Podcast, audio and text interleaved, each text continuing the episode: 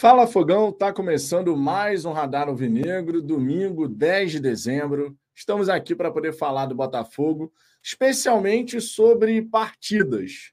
Mais especificamente, Gabriel Pires fica ou não fica?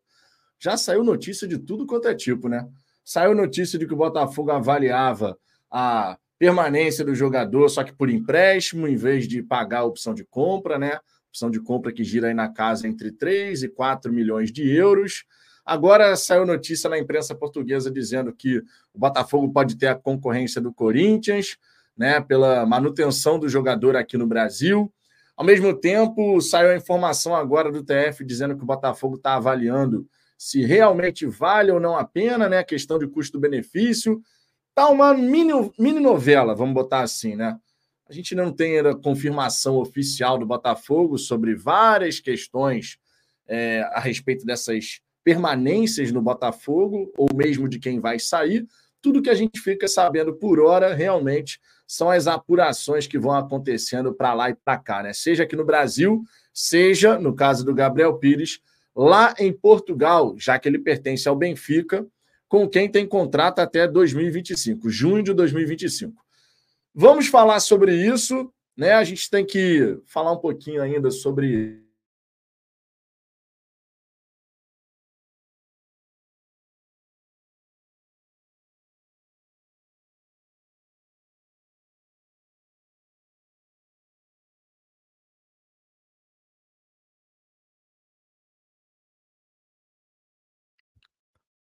Foi o Vitor que caiu? Fui eu que caí? Agora eu fiquei na dúvida. Pra mim, o Vitor tá, tá rodando assim. Pra vocês também? Tem alguém aí? Tem alguém?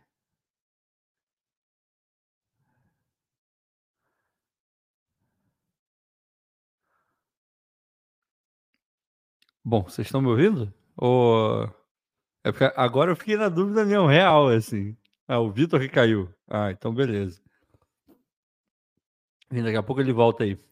Vamos. Já vou dando os recados, né? ele está falando aí tudo que, que a gente vai conversar hoje. Mas já vai dando like, por favor. Eu sei que é chatão ficar pedindo isso, mas infelizmente não tem, não tem muito para onde correr. Então, dá o like, por favor. Espalha aí, coloca no WhatsApp, fala com teu primo, com a tua prima, com teu tio, com a tua tia, com tua mãe, teu pai, teu irmão, irmão, todo mundo que, que curte Botafogo para a gente poder acompanhar essa resenha aqui. Beleza? Aí o, o Vitor tá voltando aí. É isso que dá, né? cara não paga internet, caloteiro, fica colocando, contratando serviço ruim, pegando só gatonete. Aí, irmão, aí dá isso aí mesmo. O cara tá aqui no, nos bastidores, mas está aparecendo para mim dispositivo não conectado. É, é, outra parada, né? Já tô vendo que que a galera já está começando a falar sobre o Gabriel Pires. O Thiago Nunes está falando que por ele tem que sair. O Amo Botafogo, que é o Ronaldo, o grande Ronaldão. Like dado desde cedo. Vitão deu uma de Santos. Cara, o Santos. É, assim, não vou dizer que eu tô preocupado com o Santos, porque, enfim, não tem nada a ver comigo, mas. É, vou te falar, cara. A situação do Santos é bem complicada, assim. Se o. Se o Marcelo não botar dinheiro lá e, e tem. Eu tava. Enfim, eu falei para vocês que eu tava curioso né, com a situação do Santos. Aí eu fui fui olhar, fui pesquisar e tal, até porque estava tendo eleição lá agora, né? Assim, o, o estatuto do Santos é um estatuto bem bom, cara. Assim, protege muito o, o clube, assim. Para vocês terem uma ideia, no estatuto deles lá, e isso foi uma briga recente, é primeiro que sócio torcedor vota. Isso já é uma coisa absurdamente legal, né? Democrático pra caramba. E, e a outra, e, e acho que deveria ser um modelo para todos os clubes, né? Para a SAF já é uma outra história, porque não tem muito sentido, mas é, para os outros clubes seria com certeza. No estatuto deles, se você ficar devendo dois meses na carteira, pode rolar é, é, é impeachment automático do, do presidente. É muito doido isso, cara. É, realmente os caras foram blindando ali para ter uma, uma questão econômica muito forte no sentido de, de rigor, né? De segurar a onda e tal. E, enfim, nem isso foi capaz de segurar o Santos na primeira divisão. E os caras têm a quinta maior folha, quinta ou sexta maior folha do Brasil, assim, é, é surreal o que aconteceu lá. Mas enfim, vamos, vamos falar de Botafogo. Deixa eu dar uma passada mais pela galera aqui, enquanto o Vitor tá lá é, brigando com a internet dele. O Old Scars. So like é, 93, então ele foi o número 93 para dar like. Porque o Vitão tá brigando com a net. É isso aí, fica contratando gato net, dá nisso. Boa noite, Richard. Ah, moleque. O gato atacou em Niterói? Porra, Jorge, eu não sei o que tá falando, não. Mas, sei lá, em Niterói acontecem várias coisas, né? Então, de repente, pode ter atacado. O RH Sênior. Ricardão, você é fera. Gosto muito quando você está na live. Comentários equilibrados e inteligentes. Pô, obrigado, cara. É sempre bom ganhar elogio, né? A gente também ganha bastante crítica. Quando é construtivo, a gente leva, porra, para o coração de uma maneira legal, né? Pensa, reflete sobre. E aqui a gente faz bastante isso, mas tem hora que tem uma galera que passa um pouco do ponto, mas enfim. É... A galera falando que foi o Vitor que, saiu, que caiu. O Felipe Costa. Pires e Tietê, os únicos que não se escondiam no jogo. Cara, essa questão do Pires, ela é uma questão bem, bem é, complicada, eu acho, assim. Porque tem muitas variáveis. Tem a parte financeira, que certamente ele tem um salário maneiro. Vamos lembrar que ele estava lá no Catar, né? Era um dos destaques do, do Algarafa, se não me, se não me engano, disputava ali com, com o Aldo Rail ali do Castro e tal. Na Europa teve algum destaque, né? Teve foi campeão ali português e tal, e era titular naquele time do Laje. Ele era extremamente importante, era um ponto de equilíbrio é, claríssimo dentro do, do time do, é, do Benfica. E Aqui no Botafogo ele viveu altos e baixos, né? No Botafogo foi meio que uma montanha russa, assim. É complicado definir essa passagem do, do Gabriel Pires. Então eu entendo por que, que a gente fica meio na dúvida. Com a bola no pé é um baita de um jogador. Craque, assim, joga muita bola. Talvez craque seja um, um. Eu tô aumentando um pouco. Ele é muito bom jogador. Sabe muita coisa, sabe, sabe muito jogar futebol. Agora, parte física dele a gente já viu que é complicado, né? Teve uma lesão na, na panturrilha, se não me engano, que deixou ele de fora dois, três meses. E, pô, dois, três meses, na hora que o bicho tá pegando, faz uma baita de uma diferença.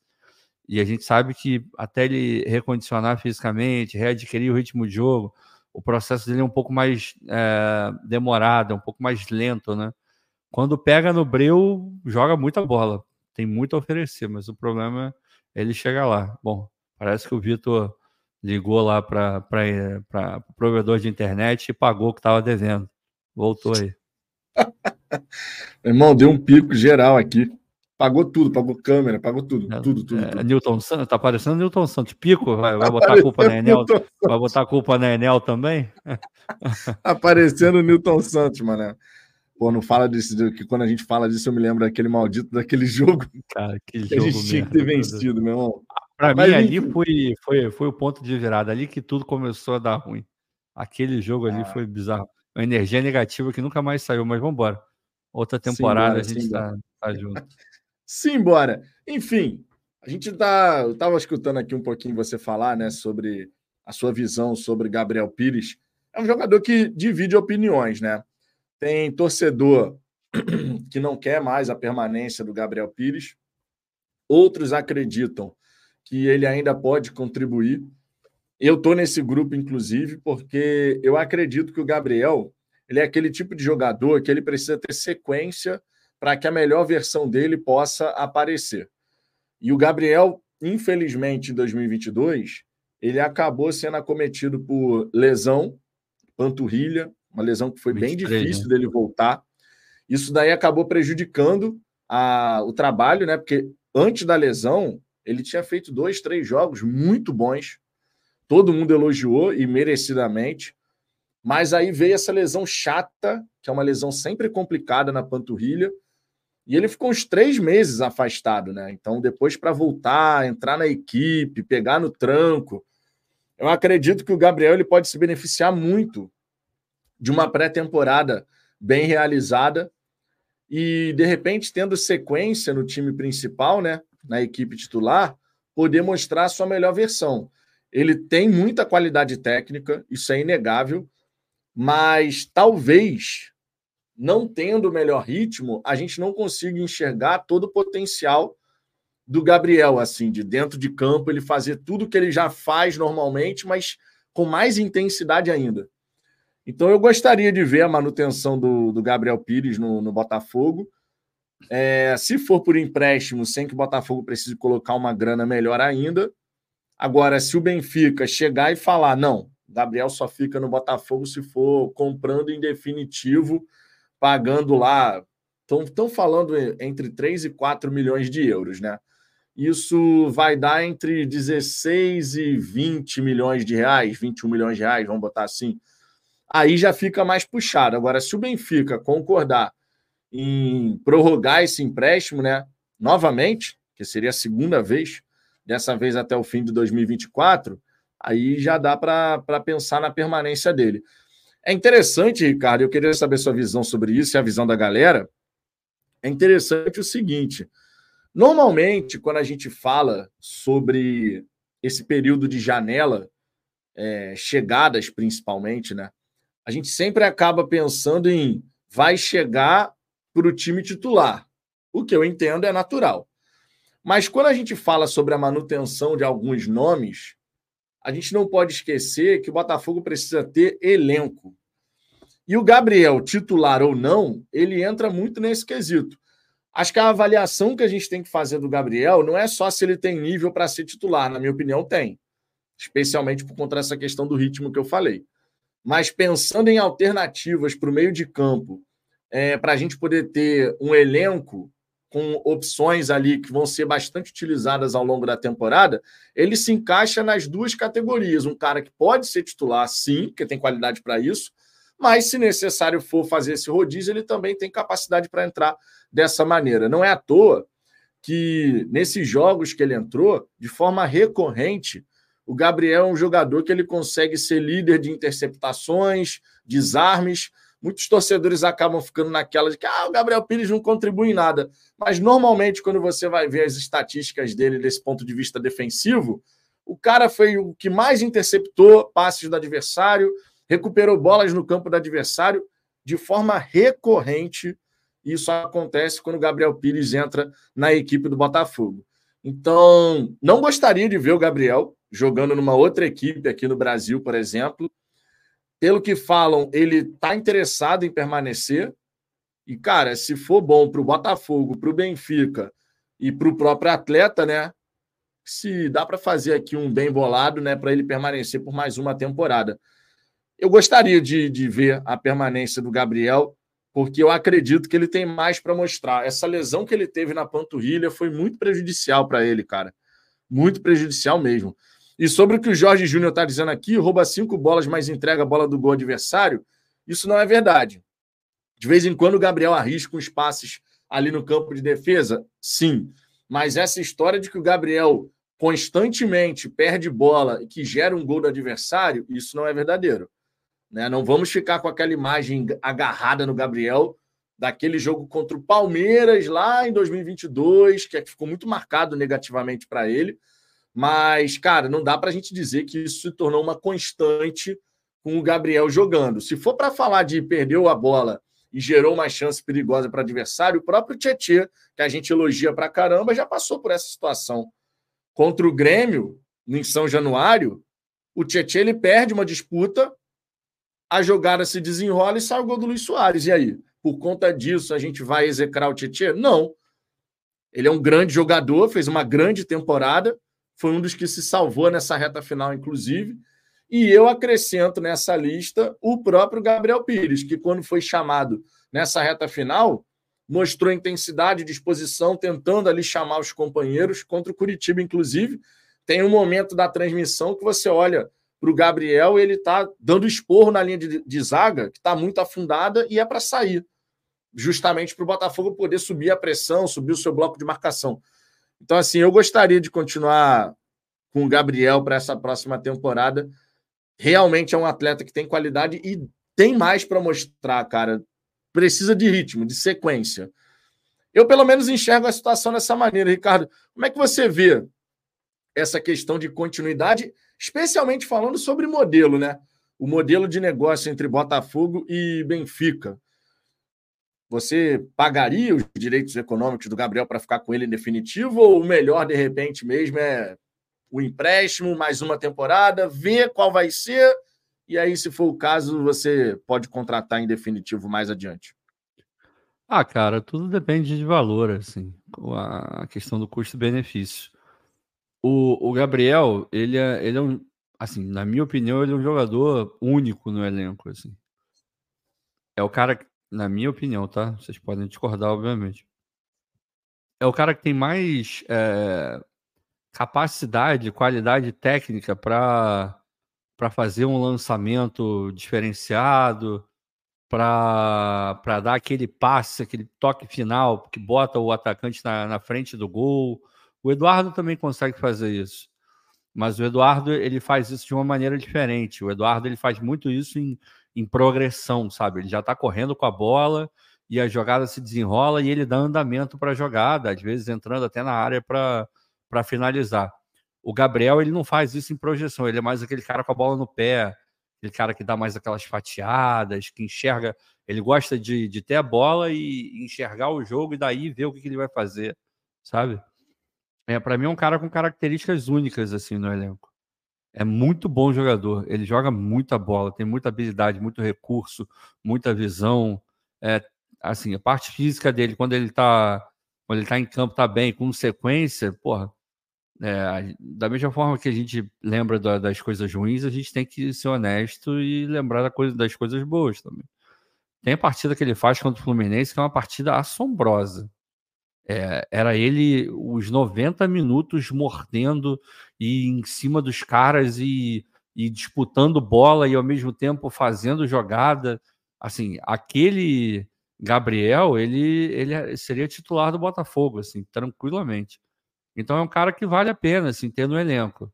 Deve ganhar um bom dinheiro, porque merece ganhar um bom dinheiro. Mas, ah, Ricardo, vai custar 4 milhões de euros. Aí eu já acho que começa a ficar pesado, assim, porque talvez você consiga encontrar um jogador que fisicamente te dê uma segurança um pouco maior, mesmo que tecnicamente não seja tão é, equiparável ao, ao Gabriel. É, tudo é uma questão de, de você decidir, de você definir o que, que você quer para você.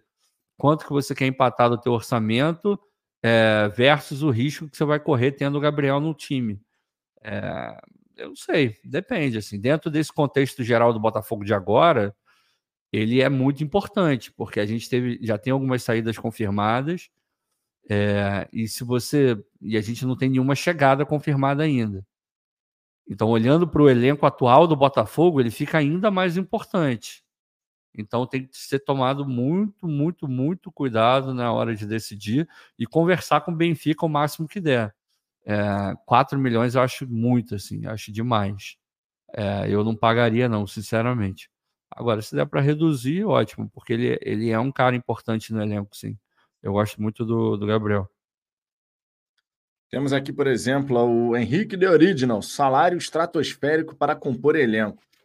Então, Henrique, vamos lá. Essa história do. Eu não sei, tá? Quanto ganha o Gabriel Pires.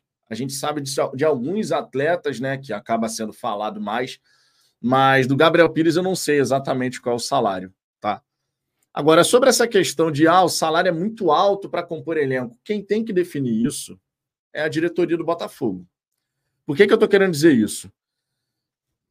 Quando a gente falou, por exemplo, essa semana a respeito do Eduardo e surgiu essa especulação de que pô, o Botafogo estaria de olho na situação do Everton Ribeiro, se ele não permanecer no Flamengo, né, que está com impasse lá, ele está querendo dois anos de contrato, o Flamengo só está querendo oferecer um, o contrato dele se encerra dia 31 de dezembro agora. Quando a gente olha assim para uma situação de ah, será que de repente você tem o Eduardo mais um Everton Ribeiro no elenco?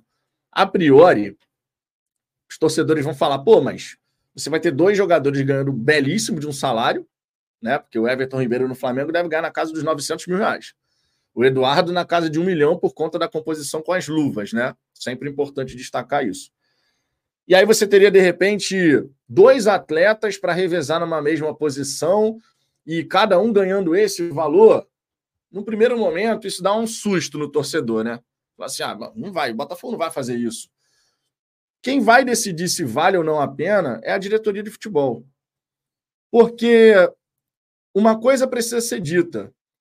A gente estava gastando com Piazon e Lucas Fernandes, esses dois somados, vamos botar aí um milhão de reais por mês. Piazon ganhava 500 mil, é de se esperar que o Lucas Fernandes também pudesse estar ganhando mais ou menos nessa faixa. Um milhão de reais com dois atletas que, nessa temporada, absolutamente nada agregaram. Essa é a verdade. Nem Piazon, nem Lucas Fernandes. E a gente gastava um milhão de reais por mês.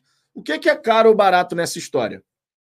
Você ter Piazon e Lucas Fernandes, somando aí um milhão de reais na folha, ou você, de repente, pegar esse um milhão e trazer um outro atleta que vai ser muito importante ao longo da temporada. Um cara que é experiente, que tem qualidade técnica, que de repente não vai ser titular a temporada inteira, porque vai precisar revezar, mas que vai nos ajudar a conseguir resultados. São questões que precisam ser ponderadas. A questão do Gabriel Pires, sobre a questão salarial, do ponto de vista salarial, a gente tem que encarar da mesma maneira. O Gabriel Pires é um jogador que tem capacidade para ser titular e também pode ser um cara que vai girar né, no meio de campo ali, vai rodar no meio de campo ali com os outros jogadores. De vez em quando vai ser titular, de vez em quando vai ficar no banco. E, cara, para você ter um bom elenco, não pense que você vai ter um bom elenco pagando 300 mil reais no meio-campista. Esse meio-campista que vai te dar capacidade de rotacionar o elenco, ele vai ser caro. Agora, tudo depende do ponto de vista. O caro ou barato depende sempre do ponto de vista.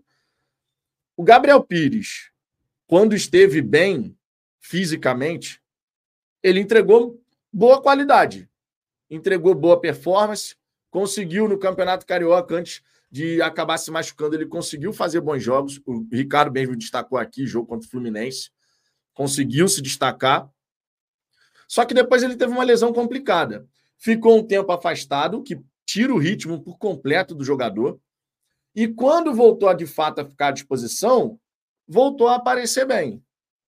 Se a gente puder ter um Gabriel Pires que jogue, é, sei lá, conforme até o Rafael colocou aqui no chat. Ah, o, o Gabriel normalmente ele é esse jogador aí, de jogar 34, 35 jogos. Mas se a gente tiver o Gabriel capaz de jogar 34, 35 jogos sem uma lesão no meio do caminho, eu acredito que é uma peça que pode fazer muita diferença. Então, essa história de ficar se preocupando se o salário é estratosférico, se não vai dar, se pode, se não pode, a gente tem que ter bons jogadores.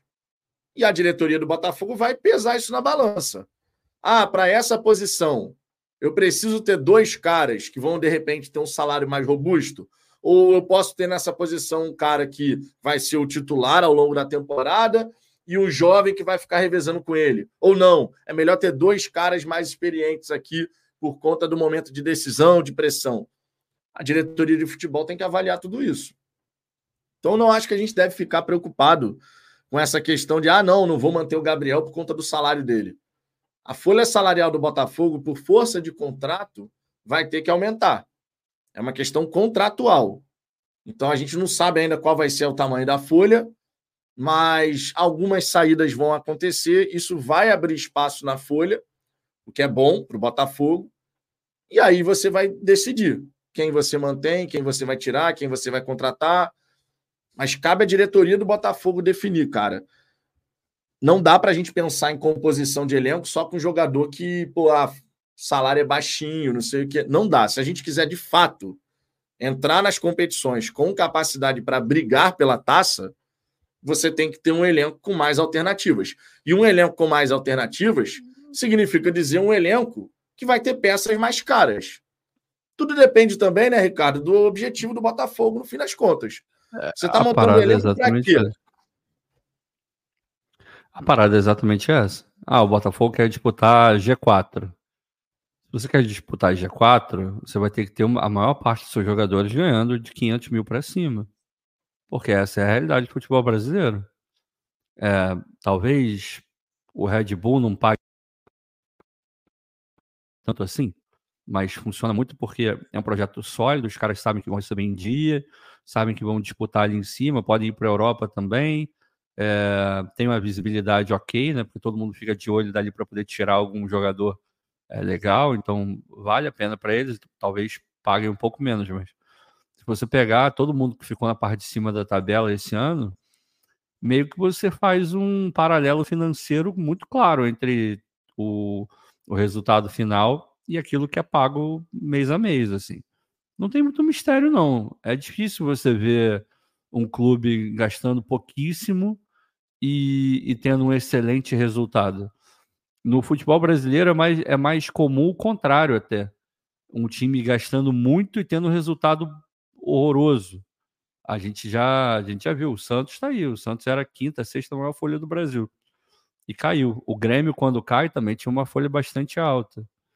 É, e por aí vai, outros tantos, aí, a mesma coisa.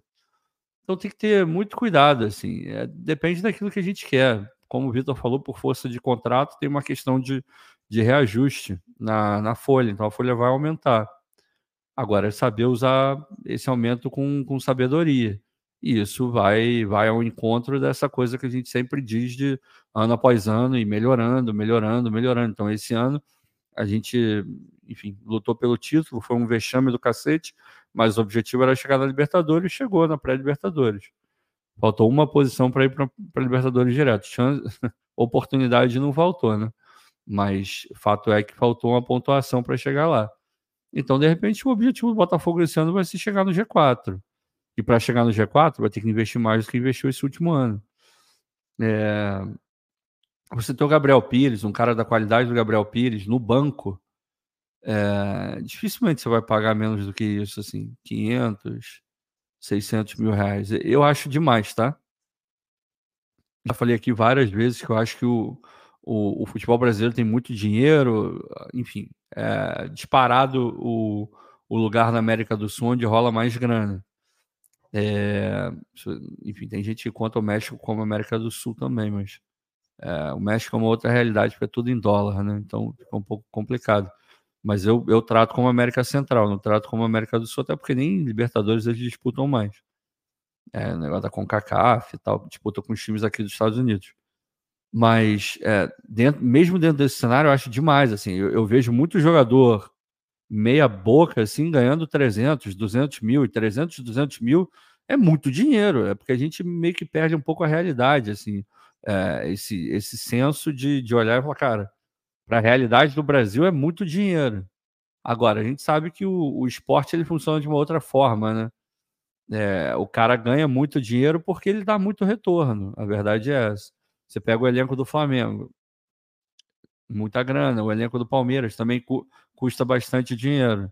Agora, você vê o quanto que esses, é, esses clubes arrecadam, o Atlético Mineiro idem, quanto que eles arrecadam em premiação, em direito de televisão. É, assim funciona. É, infelizmente, é, esse sarrafo foi, foi sendo aumentado ano após ano. Antigamente, era bizarro, né? Quando, quando o Sidorf veio para o Brasil ganhando 800 mil, a gente falava, meu Deus, esse salário é quase impagável. 800 mil é impagável. Hoje em dia, porra, alguns times, acho que a maioria deve ganhar por aí. Então é, é muito complicado, cara. Realmente é muito complicado. Não, é só você lembrar que no próprio Botafogo, o Leonardo Valência ganhava 300 mil, cara. Pois é, o cara Valência ganhava 300 mais ou menos mil. Tipo assim, é. valia isso? Não valia, cara. Não, claro não que valia, não. mas era, o era o salário. O que o Rafael Carmo colocou aqui, o piso hoje na Série A de um jogador assim minimamente razoável é nessa faixa aí, cara. É, Vocês 300 lembram quando o mil. do Césio Melo? Vocês lembram quando o do Césio Melo falou? é, a gente tinha subido da Série B para a Série A. Aí o do estava naquele momento, né, de primeiras contratações e tal. E aí teve a declaração do Césio dizendo, já assustado, porque qualquer jogador na Série A é de 150 mil para cima. Isso 150 mil para cima, dentro do nível que o time do Botafogo, sem ser SAF, voltando da Série B, estava tentando. Vocês lembram que o Botafogo tinha jogador que ganhava 80, 90 mil, mas para tu jogar a Série A, um jogador que ganha 80, 90 mil, você tem certeza de uma coisa: tu vai brigar para não cair. Não, não tem como. A verdade é essa. Não tem como. Então, assim, se o Botafogo quiser, de fato, se colocar como uma das equipes que vai brigar pelo G4 do Campeonato Brasileiro, e aqui eu estou dizendo G4 porque é, o Botafogo não vai falar publicamente que vai brigar pelo primeiro lugar. Lá dentro, os caras podem até colocar isso como objetivo. Olha, a gente está aqui com um time assim, assim, assado. Ano passado ficamos na liderança por mais de 30 rodadas. Vamos buscar mais uma vez brigar pela liderança. Mas isso lá dentro. Externamente, né, para a galera aqui da torcida e tal, não sei o quê, eu duvido que isso vai acontecer. Duvido. Botafogo provavelmente vai falar que o objetivo é voltar, jogar novamente a Libertadores, disputar G4, e nesse bolo de G4 você tenta algo mais. Para você poder brigar por essa condição, você tem que ter, além de um bom time, você tem que ter elenco. Eu vi, eu vi alguém falando aqui, ah, o Fluminense gastou pouco e foi para foi campeão da Libertadores.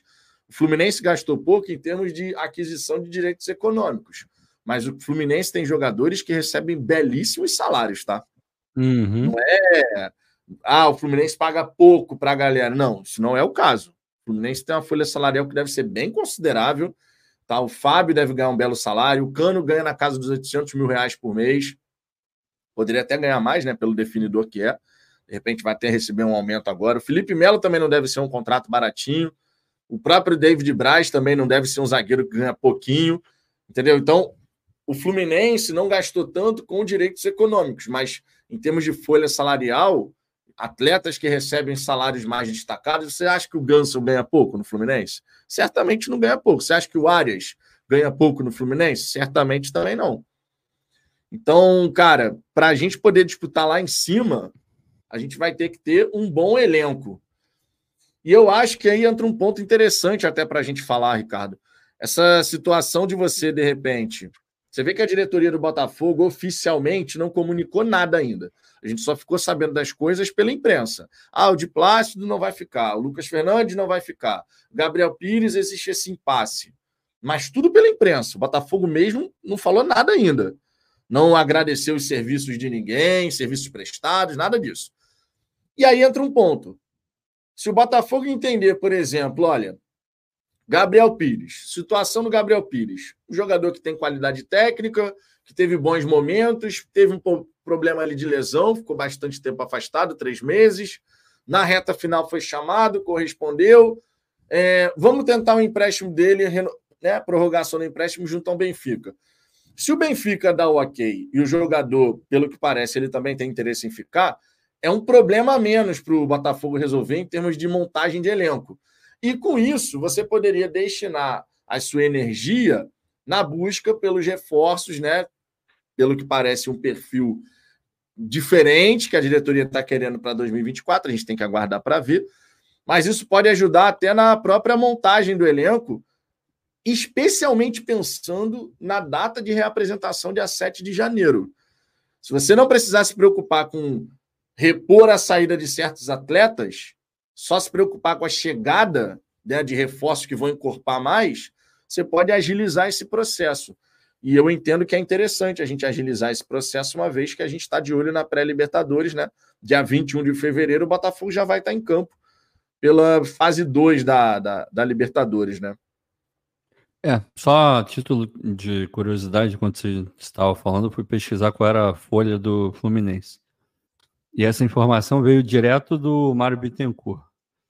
É, vou ler aqui para vocês. Ele, ele falou que a folha do Fluminense fica entre 7,5 e 8 milhões por mês. Já com direito de imagem, com tudo bonitinho. Aí ele explicou aqui, ele falou que essa é a décima folha do Campeonato Brasileiro. Então o Fluminense tem a décima folha do, do Brasileirão. Ele falou que lá em Xerém eles gastam entre 20 e 25 milhões por ano e que em venda isso gera mais ou menos 100. Então dá quase quatro vezes o que eles gastam com Xerém. Ele falou que Xerém representa 45, entre 40% e 45% da receita do ano inteiro do Fluminense. Então, se o Fluminense não vender jogador, a conta não fecha, mesmo ganhando é, título, premiação e tal. Então, eles estão mostrando que estão conseguindo fazer um trabalho legal, porque tem um elenco ok, né? Absurdo, tem um elenco ok, vai melhorar agora com o Renato, né? É, preocupa um pouco a questão física dele, que no Corinthians pelo menos não conseguia jogar direito. De repente no Fluminense ele consegue. Mas estão mostrando que ali, com um recurso menor que o Botafogo, por exemplo, conseguiram aí ganhar uma Libertadores, fizeram um brasileiro ok, porque o foco não estava no brasileiro também, né? Então, enfim, só a título de curiosidade. É... Eu vi o... último vídeo do TF, ele falando que o Botafogo tem algumas coisas é, em curso, né? Algumas negociações já. Tem alguns jogadores que já estão negociando diretamente com o Botafogo. Tem que vir o mais rápido possível, assim. No dia 7, é, quase que a totalidade do elenco já tem que estar disponível, porque vai ter pouquíssimo tempo para treinar, né?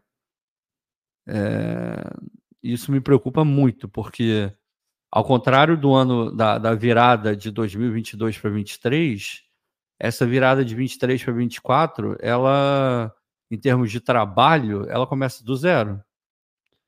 É, não tem o, um trabalho que começou no brasileiro e, é, enfim, vai ter o seu, a sua continuidade na, na próxima temporada, como foi com o Castro. Agora a gente sai do zero. Basicamente é isso. Ainda mais se, se a gente estiver realmente pensando nessa reformulação um pouco mais ampla de mudar, sei lá, seis, cinco jogadores do time titular, cara, vai precisar muito, muito, muito de treinamento, de tempo junto, de entender a metodologia do, do Thiago, da comissão dele, de ter condição de trabalho legal, onde vai fazer a pré-temporada, quanto tempo vai ser a pré-temporada. É, tudo isso influencia muito, mas a gente fica com o pé atrás, né? Porque essas últimas janelas do Botafogo, todas elas, mesmo as que o Botafogo acabou gastando mais dinheiro. É, a primeira eu nem conto, mas as outras, vai. É, ficou, elas ficaram marcadas com movimentos muito tardios do Botafogo, né? A, a, janela ia passando, a gente não via muita coisa, e no final da janela, puf, chegavam dois, três, quatro jogadores. A última janela foi assim: é, o Hernandes e não sei mais quem. É, eles foram fechando no, no final da, daquela primeira janela ali. A, o do Hernandes não conseguiu nem fechar na primeira janela. Fechou um pouquinho depois que já tinha acabado o tempo, mas já para a segunda, ele até chegou um pouco antes e tal. E o Botafogo tem feito movimentos muito tardios. Eu não sei o porquê, não sei se era uma questão de fluxo de caixa, sinceramente não sei. Espero que essa questão tenha melhorado, né? É, com as receitas novas que o clube já tem, com essa coisa estabilizada é, depois do acordo com a justiça. Eu espero sinceramente que. Que dia é hoje? Hoje é dia 7, é isso? 10. Não, dia 10. 10. Você vê que como eu tô certinho no tempo, né? Hoje é dia 10. Então a gente está falando aí que tem mais 21 dias, né, para acabar o ano. Eu espero que pelo menos nos próximos 10 dias o Botafogo feche com com alguém. Pelo menos uns três, quatro jogadores, vai. Porque não dá, meu irmão. Não dá para ser do jeito que estava sendo. Porque, repito, é um trabalho que começa do zero. Então, como é que você vai começar do zero sem ter todas as peças? Imagina que vai chegar o, o, joga, o próximo jogador, ele chega com duas semanas já de treinamento. Porra, já, já deu ruim. É, já não participou da parte física, então vai ter que ficar fazendo a parte física enquanto os outros já estão trabalhando a parte tática. Só que o cara que chegou, em teoria, vai ser titular, então ele seria extremamente importante no, no desenho tático que está sendo treinado. Como é que fica isso? Então acho que a gente vai precisar ser muito, muito, muito rápido, até por conta também da pré-Libertadores, pré né? Não tem como. Nosso glorioso. Cara, o nome desse usuário aqui é sensacional. É ótimo. E a foto também é maravilhosa. Uma foto é maravilhosa. Pô, início do ano ele jogava demais. O problema foi a lesão. Ficou muito tempo sem jogar. Isso atrapalha demais no ritmo de jogo. No caso do Gabriel Pires, isso atrapalha mais ainda, porque fica bem evidente, cara, que à medida que o Gabriel vai ganhando ritmo, o futebol dele vai desenvolvendo mais. Gabriel, o Gabriel Pires não é um jogador leve, né? Gabriel Pires é um jogador que tem uma estrutura, porra, meu irmão, pesada. Tu vê que o cara tem a massa, massa muscular, né? É um cara muito mais encorpado, por exemplo, do que o Tietê. Tietchan tem um biotipo completamente diferente é do Pires, né? É, não, não, é só para a gente poder comparar, porque são jogadores que, como quando você tem uma estrutura mais pesada, você demora um pouco mais para poder pegar ah, aquele claro. ritmo melhor, entendeu? Se você é um Tietchan da vida, você consegue entrar no ritmo mais rápido. No caso do Gabriel Pires, caras, você pouquinho que você perca de ritmo, tu já vai sentir. E à medida que ele foi jogando jogos em sequência, ele foi progredindo. E aí a gente tem sempre que lembrar o que que o jogador pode nos entregar. Gabriel Pires tem visão de jogo, uma boa visão de jogo, uma boa capacidade de enxergar o espaço e executar o passe, né? Capacidade de lançamento, enfim, uma boa capacidade de distribuição na saída de bola, por mais que de vez em quando ele exagere, sim, de vez em quando ele exagera, mas ele tem essa capacidade de fazer essa distribuição, fazer o jogo correr, né? É, vamos ver, cara. Tô curioso para ver como é que a diretoria vai agir em relação ao atleta, né? Porque as informações são meio desencontradas. Só para vocês terem uma ideia, é, a gente já teve informação dando conta de que o Gabriel ia sair, informação vindo lá de Portugal, de que ele ia voltar para o Benfica, mas não deveria ficar no Benfica. Já teve informação dando conta de que o Botafogo está tentando a possibilidade de empréstimo até o fim de 2024. Já teve informação dizendo que o Corinthians é um concorrente. Já teve informação dizendo que o Botafogo está avaliando se vale de fato a pena, o custo-benefício. Então já falou de tudo, cara, sobre o Gabriel Pires. Ninguém sabe exatamente o que está acontecendo. Está sendo estudado. Isso é a única coisa que meio que dá para cravar. Está sendo estudado falar. o que, que, vai ser feito. Vou te falar, eu não consigo ver o, o Gabriel é, encaixando muito no Corinthians, cara, sinceramente. Porque lá os caras cobram muito. Essa, é, é, é uma cobrança muito física também, né? De muita entrega, de muito.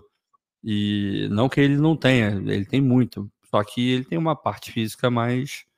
É, como é que eu vou dizer, mais frágil, né? Como a gente viu essa temporada. De repente, para eles vai ser um, um Rojas 2, sabe? Que mais fica fora do que dentro de campo. E mais uma grana que os caras vão ter que pagar. Então, então eu não sei. Olha o Ronaldo falando que eu vou ver o, o Vargas na Dallas Cup de novo. Ah, vai, vai ser em março, não vai ser em fevereiro, não. Dia 20. Acho que é dia 23 ou dia 26 de março, agora já não lembro mais. Vai até o dia 31. Então, provavelmente estarei lá, pelo menos para um dos jogos, né? Que foi uma experiência divertida. Embora eu, eu tenha tido que dirigir quatro horas, eu odeio dirigir, acho um saco. Se eu pudesse, eu não dirigiria. Mas vamos lá, para ver o Botafogo vale qualquer coisa, né? Mas, Já tem os é... participantes confirmados? Cara, não sei. É capaz de ter sim. Eu não pesquisei, não. Mas deve ser, deve ser mais ou menos os mesmos, assim, pelo que eu vi, é tipo meio que uma tradição no calendário dos times. Cara, foi muito, foi muito maneiro, assim, é, ter ido lá na Dallas Cup, porque você, eu vi um jogo da, da divisão de base do Everton, tipo uma parada mega aleatória. Era o Everton contra um time daqui dos Estados Unidos. Eu vi o jogo do Real Madrid, Botafogo, pô, vi Botafogo e Real Madrid. O negócio assim, Botafogo jogou melhor que o Real Madrid, diga-se. É, pô, Botafogo e Dallas, Botafogo perdeu para o Dallas, uma parada assim eu meu Deus do céu. É, foi, foi divertido, foi bem, foi bem engraçado, assim. Porque você fica muito perto do gramado, então você acaba tendo um contato muito grande, né? Você vê o técnico trabalhando, jogadores assim, ah, sei lá, menos de meio metro. Foi, foi muito maneiro. O Discussion.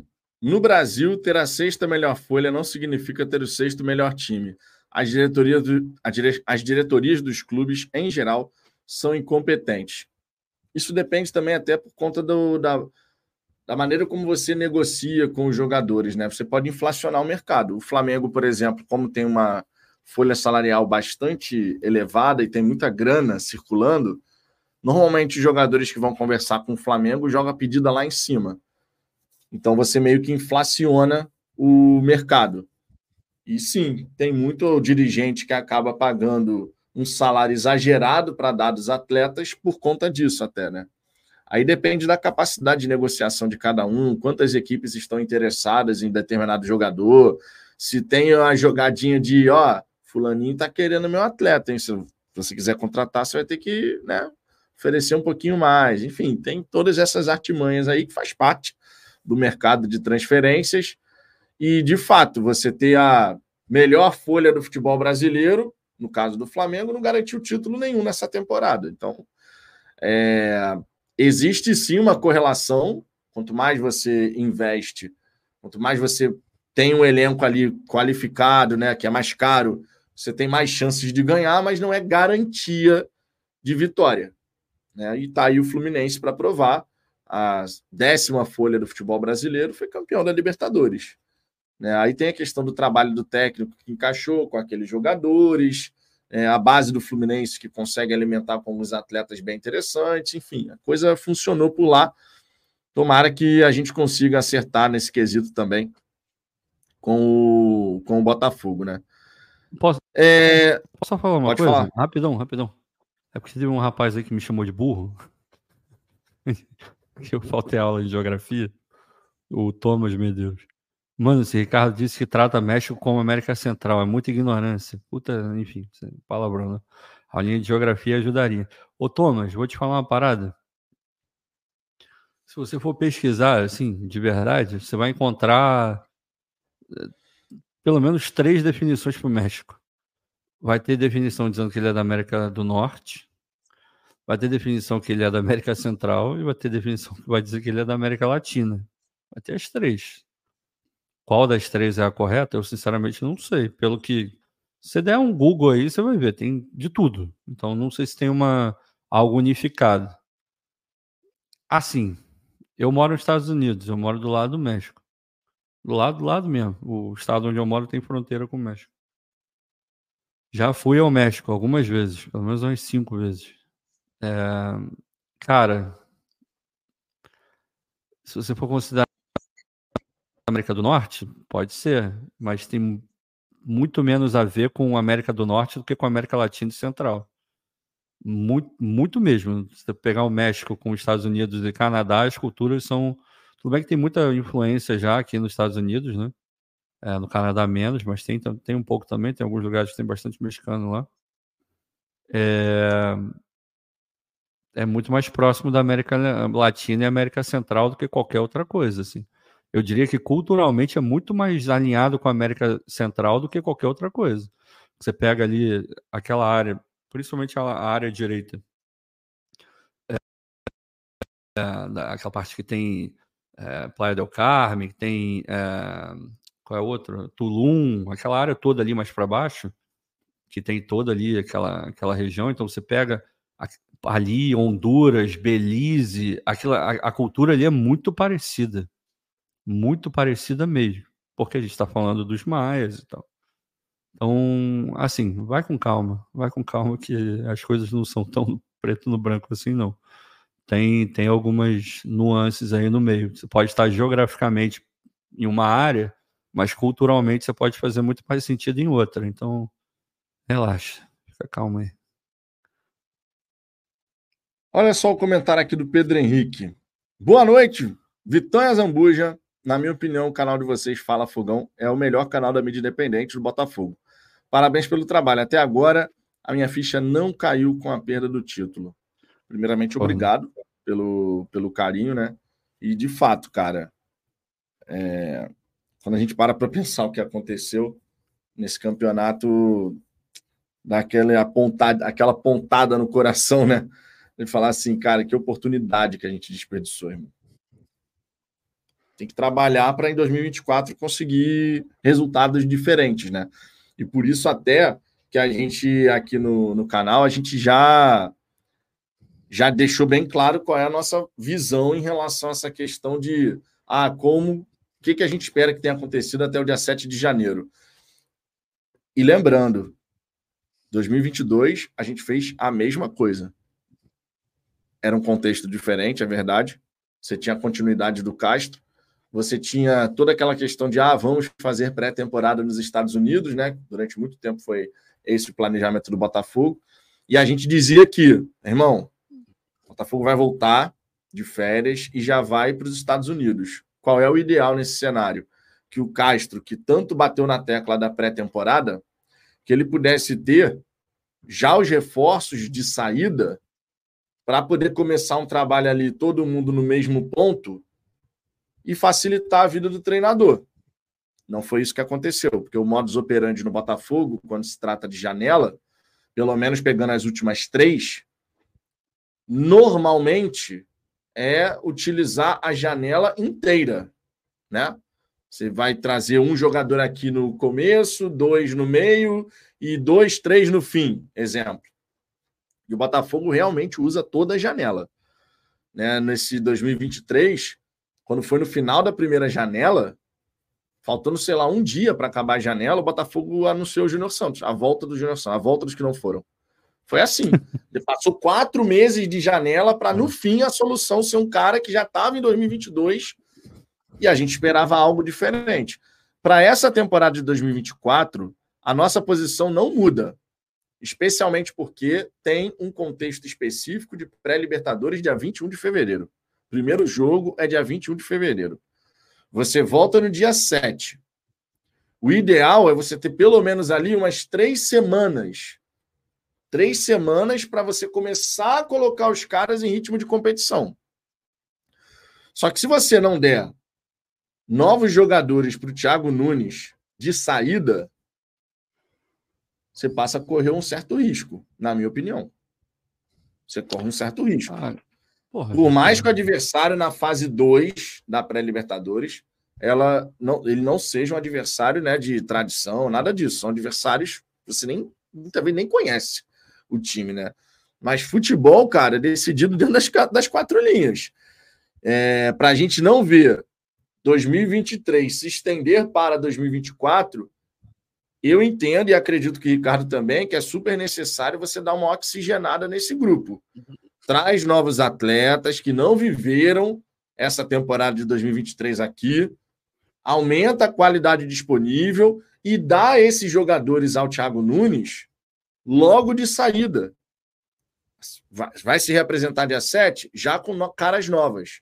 Eu, pelo menos, entendo que isso é extremamente necessário. Agora, se lá dentro o Botafogo tem o mesmo senso de urgência que a torcida, é uma outra história. E por falar em senso de urgência, Ricardo, eu entendo que isso também é importante até para você poder dar uma certa resposta inicial ao torcedor.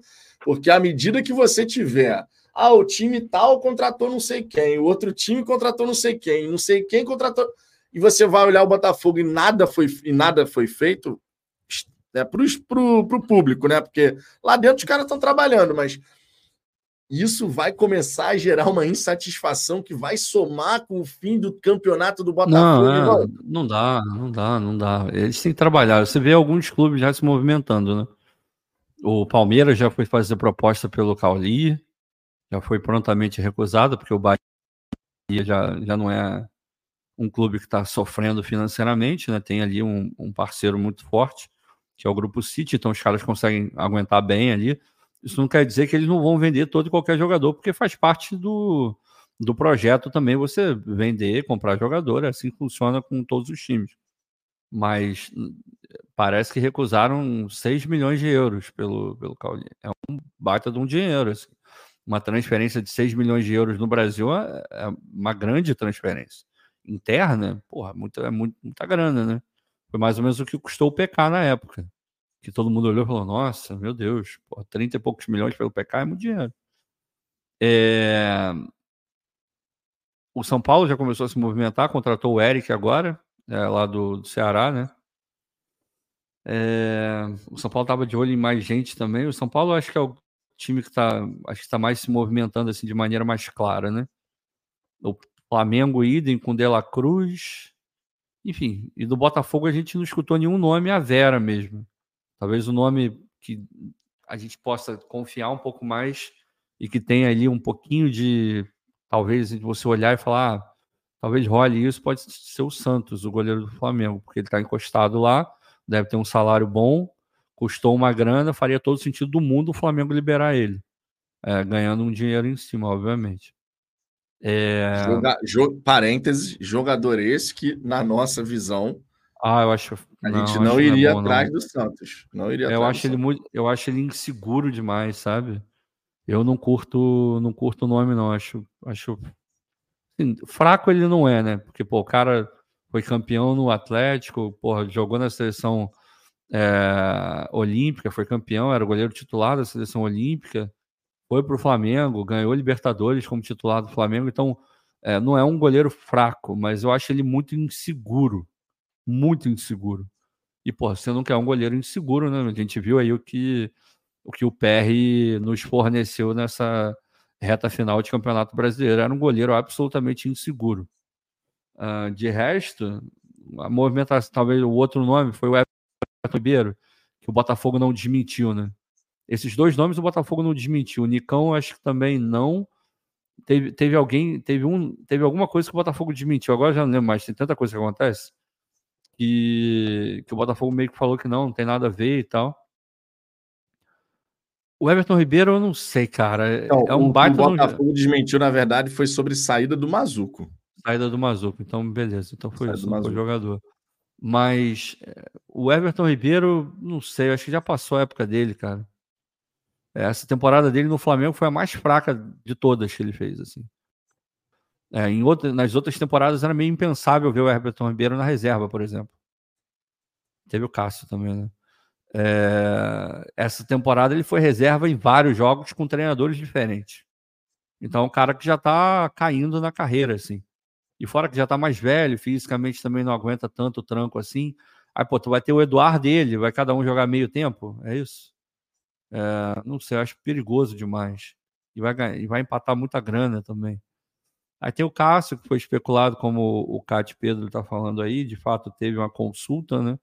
O Cássio também, o Cássio, ele já foi um goleiraço inquestionável, e depois de um tempo ele virou um baita de um goleiro, mas é aquele goleiro que pode te entregar uma defesa inacreditável e no lance seguinte tomar um frango bizarro.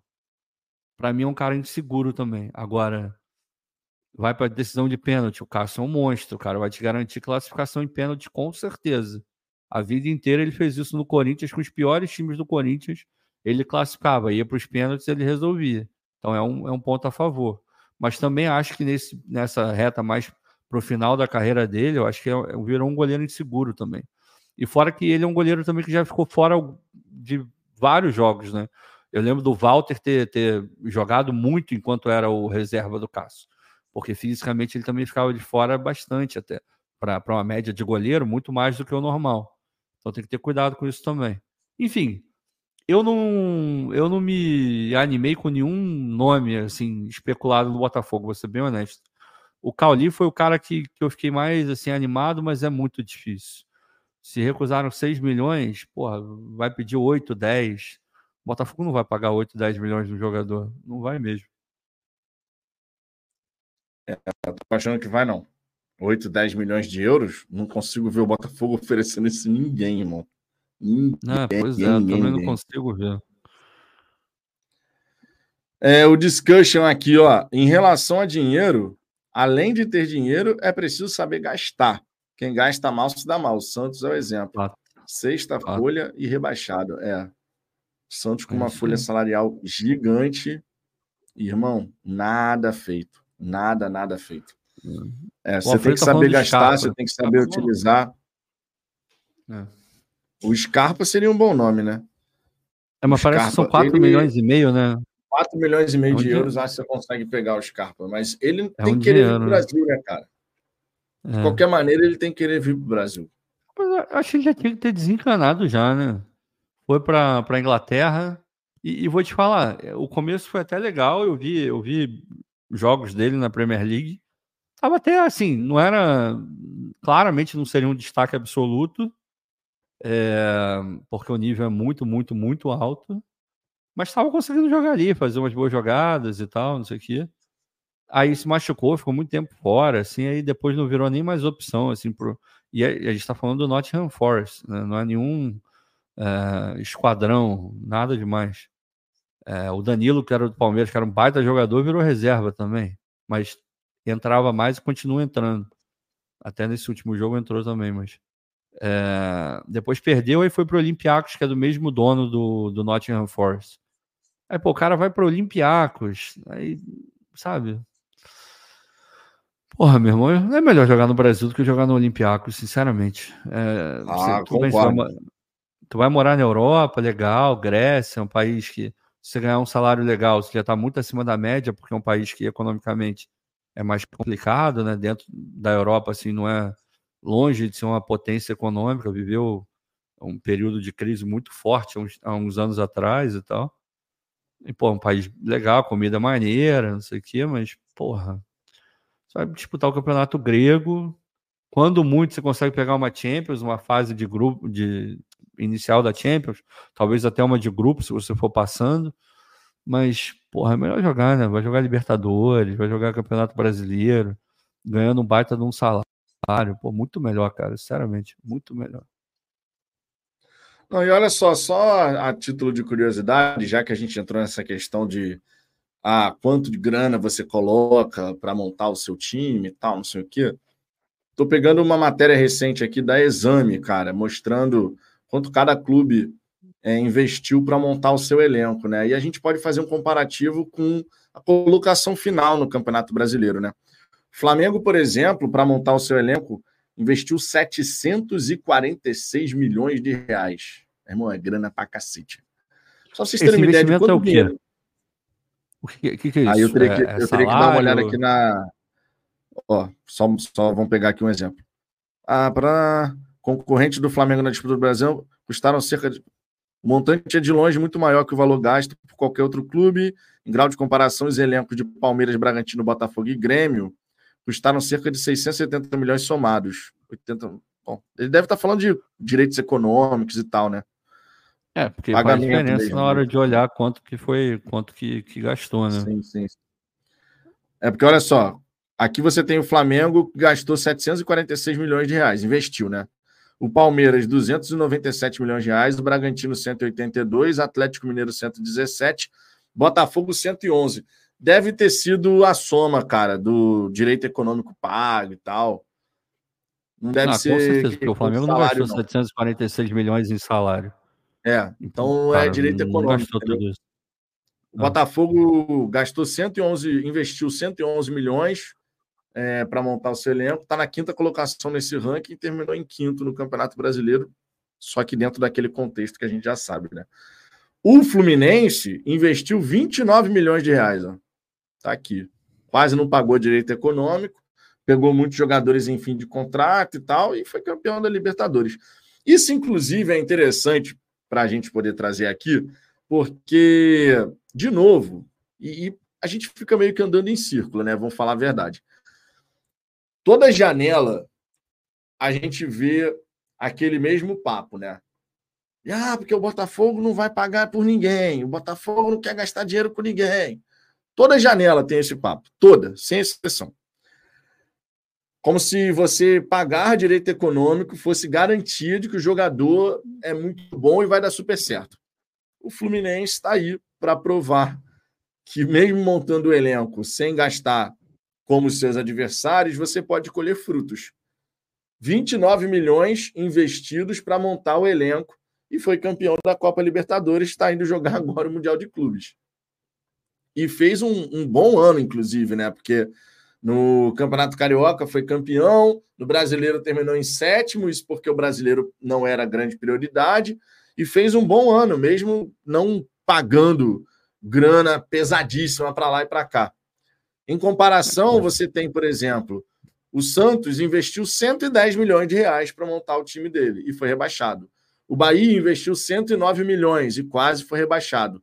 O Vasco investiu 103 milhões e quase foi rebaixado. O, o Grêmio, 78 milhões, foi vice foi vice-campeão brasileiro. O Corinthians, 75 milhões, brigou para não cair o tempo inteiro. Não, Internacional, é, 59, é foi semifinalista da Libertadores.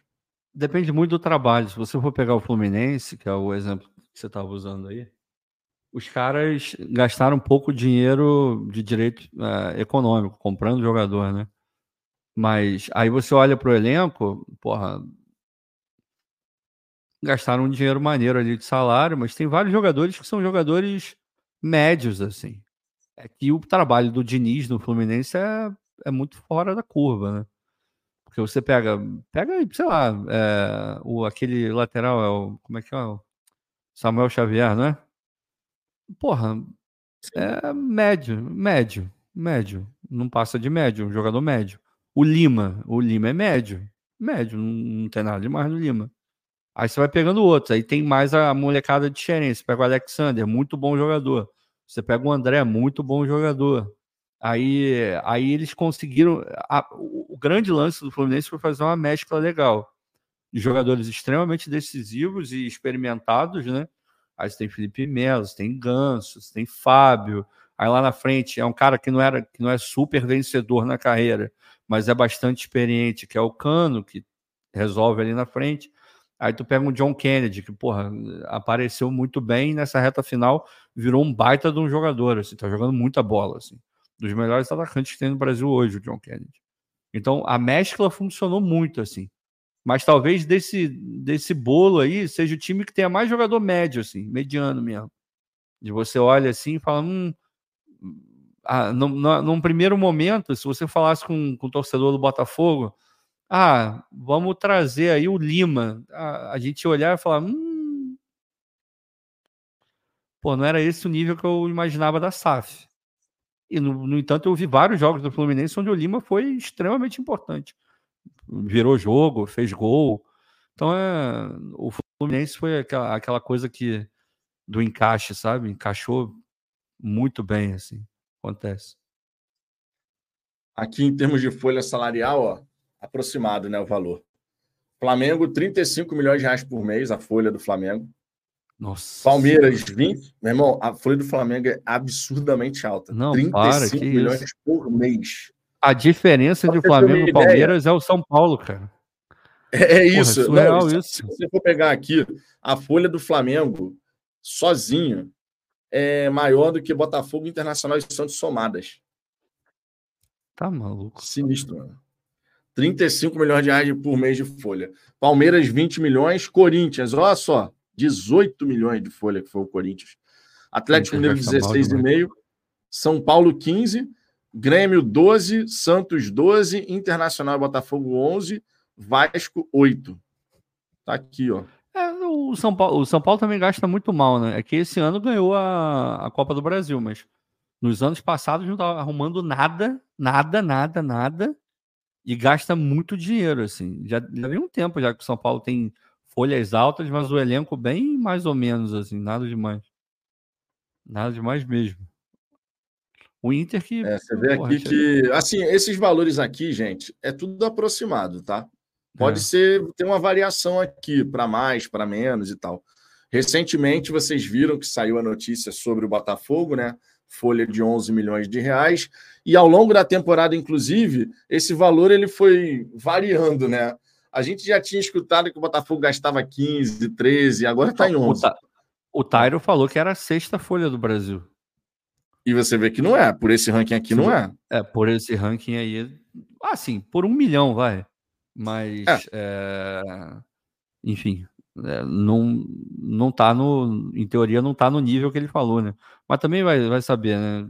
Enfim, se, se realmente esses números são exatos, exatos, porque o, o Fluminense, quanto é, quanto é que tá dando aí a. Tem o, tem o Fluminense nessa história aí? O Fluminense nem aparece. Tu falou que o Fluminense era de 768, né? É, é, é 768. Isso o Mário Bittencourt falou. E então ele estaria aí, ele falou que era décimo. Então, de repente, é isso mesmo. Se for com 8 milhões, está tá colado com o Vasco mesmo. É. Esquisito, né? Esquisito. Mas também como é que é, você vai saber exatamente? Botafogo, né? Assim, dá para imaginar que a folha do Botafogo para essa próxima temporada, de repente, suba aí para o que foi do Santos, 12 milhões, de repente. Dá para imaginar que amplie pelo menos tem, em um milhão. Tem que essa, subir mais, né? Porque não era qual era, o, qual era a correção? Era. Ou é o IPCA, ou era 50% uhum. do faturamento do, do ano em questão, né? No caso, ano de 2023, teria que ver qual foi o faturamento, aí você pegaria qual era o maior índice, né? Se é a inflação, IPCA, ou essa parte dos 50% do faturamento ah, eu total. Vai, eu acho que vai acabar aumentando mais de um milhão a folha. Então, depende de quanto a gente faturou. Porque, por exemplo, uma folha de 11 milhões de reais, é, a gente está falando aí de. São, na verdade, você multiplica por 13, 14, né? Deixa eu ver, 11 vezes 13. 143 milhões de... de. Tu viu o ranking Hã? de TV? Tu viu o ranking de TV? Quanto que cada Não. clube vai ganhar de. Ah, vi, ah, vi, vi, vi, vi, vi, vi, vi. Pô, vai Botafogo uma grana ficou forte, na Botafogo. Parte, ficou na, ficou, ganhou 30 e poucos milhões, ficou na parte de cima. Foi, acho que foi o terceiro mais é, é, visto na. Eu não sei se na, na paga e, e na, na, aberta, acho que ficou ali também. Foi o segundo. Bem, na, bem, é, bem, bem, bem em cima, né? Foi o segundo. É. Pois é. Então vai ganhar uma Não, é, mas assim, é só para a gente ter um parâmetro. Porque olha só, digamos que, tá? O, eu não. Deixa eu ver aqui, quanto é que está o IPCA acumulado desse ano? Porque um dos indicadores é o IPCA acumulado. IPCA acumulado de 2023, ele está em 4,82%. Hum. 4,82%, você teria que aumentar a folha. Vamos botar aqui, foi 143 milhões de reais gastos na temporada, porque estou multiplicando 11 por 13, né? Porque tem 13 terceiro essas coisas. É, se você multiplicar por 4,82, você teria que ampliar sua folha no ano em 6 milhões 890 mil. Tá? No não, ano. Não é muito, então. Não é muito. Isso daí é. daria, pô, 500 mil por mês a mais de folha. Então seria 11 milhões é. e meio. Se o é, Botafogo é, tiver faturado 300 milhões de reais na temporada, isso daria 150 milhões de reais de folha no ano, ou seja, uma variação de 7 milhões para cima, né? Então a gente é estaria é falando aí de. É, a folha do Botafogo, cara, hum. por esses indicadores, dá para imaginar que a variação na folha do Botafogo deve ser entre 500 e 1 milhão de reais. A folha total por mês. É, Pelos é, indicadores em, estabelecidos pensando, no contrato é, da SAF, né? Pensando em jogadores que, que em teoria o Botafogo está pensando, realmente não é muito, né? Você está falando de mais um não jogador. É muito, é. Aí, e aí entra como ponto fundamental a limpa do elenco com jogadores que de fato não estão agregando e acaba virando apenas um número na planilha, né? Por exemplo, a saída do Lucas Fernandes abre aí nessa brincadeira 500 mil reais, vamos botar. 500 mil. O Piazon saiu no meio do ano, então esse valor aqui da folha já está contando com a saída do Piazon, certamente. Eu lembro que nessa temporada teve um momento nessa temporada teve um momento em que você vai lembrar disso também. Teve um momento em que era dito assim, não, porque o texto tá, tá querendo enxugar um pouco a folha, porque tem atleta que não está sendo uhum. usado e que está lá à toa. E isso uhum. aconteceu. Foi, foi, quando o Piazon foi embora, o Sauer acabou sendo emprestado. É, então, assim, já esses, esse número de 11 milhões de reais agora já deve contar com essas saídas no meio da temporada. Já deve contar. É, mas aí então, assim, também tem. Entrou o Diego Costa no lugar. Também veio é, não, puta eu não faço dinheiro. ideia de quanto o Diego Costa chegou ganhando no Botafogo. Ah, cara. Menos de, menos de 500 mil, com certeza não foi.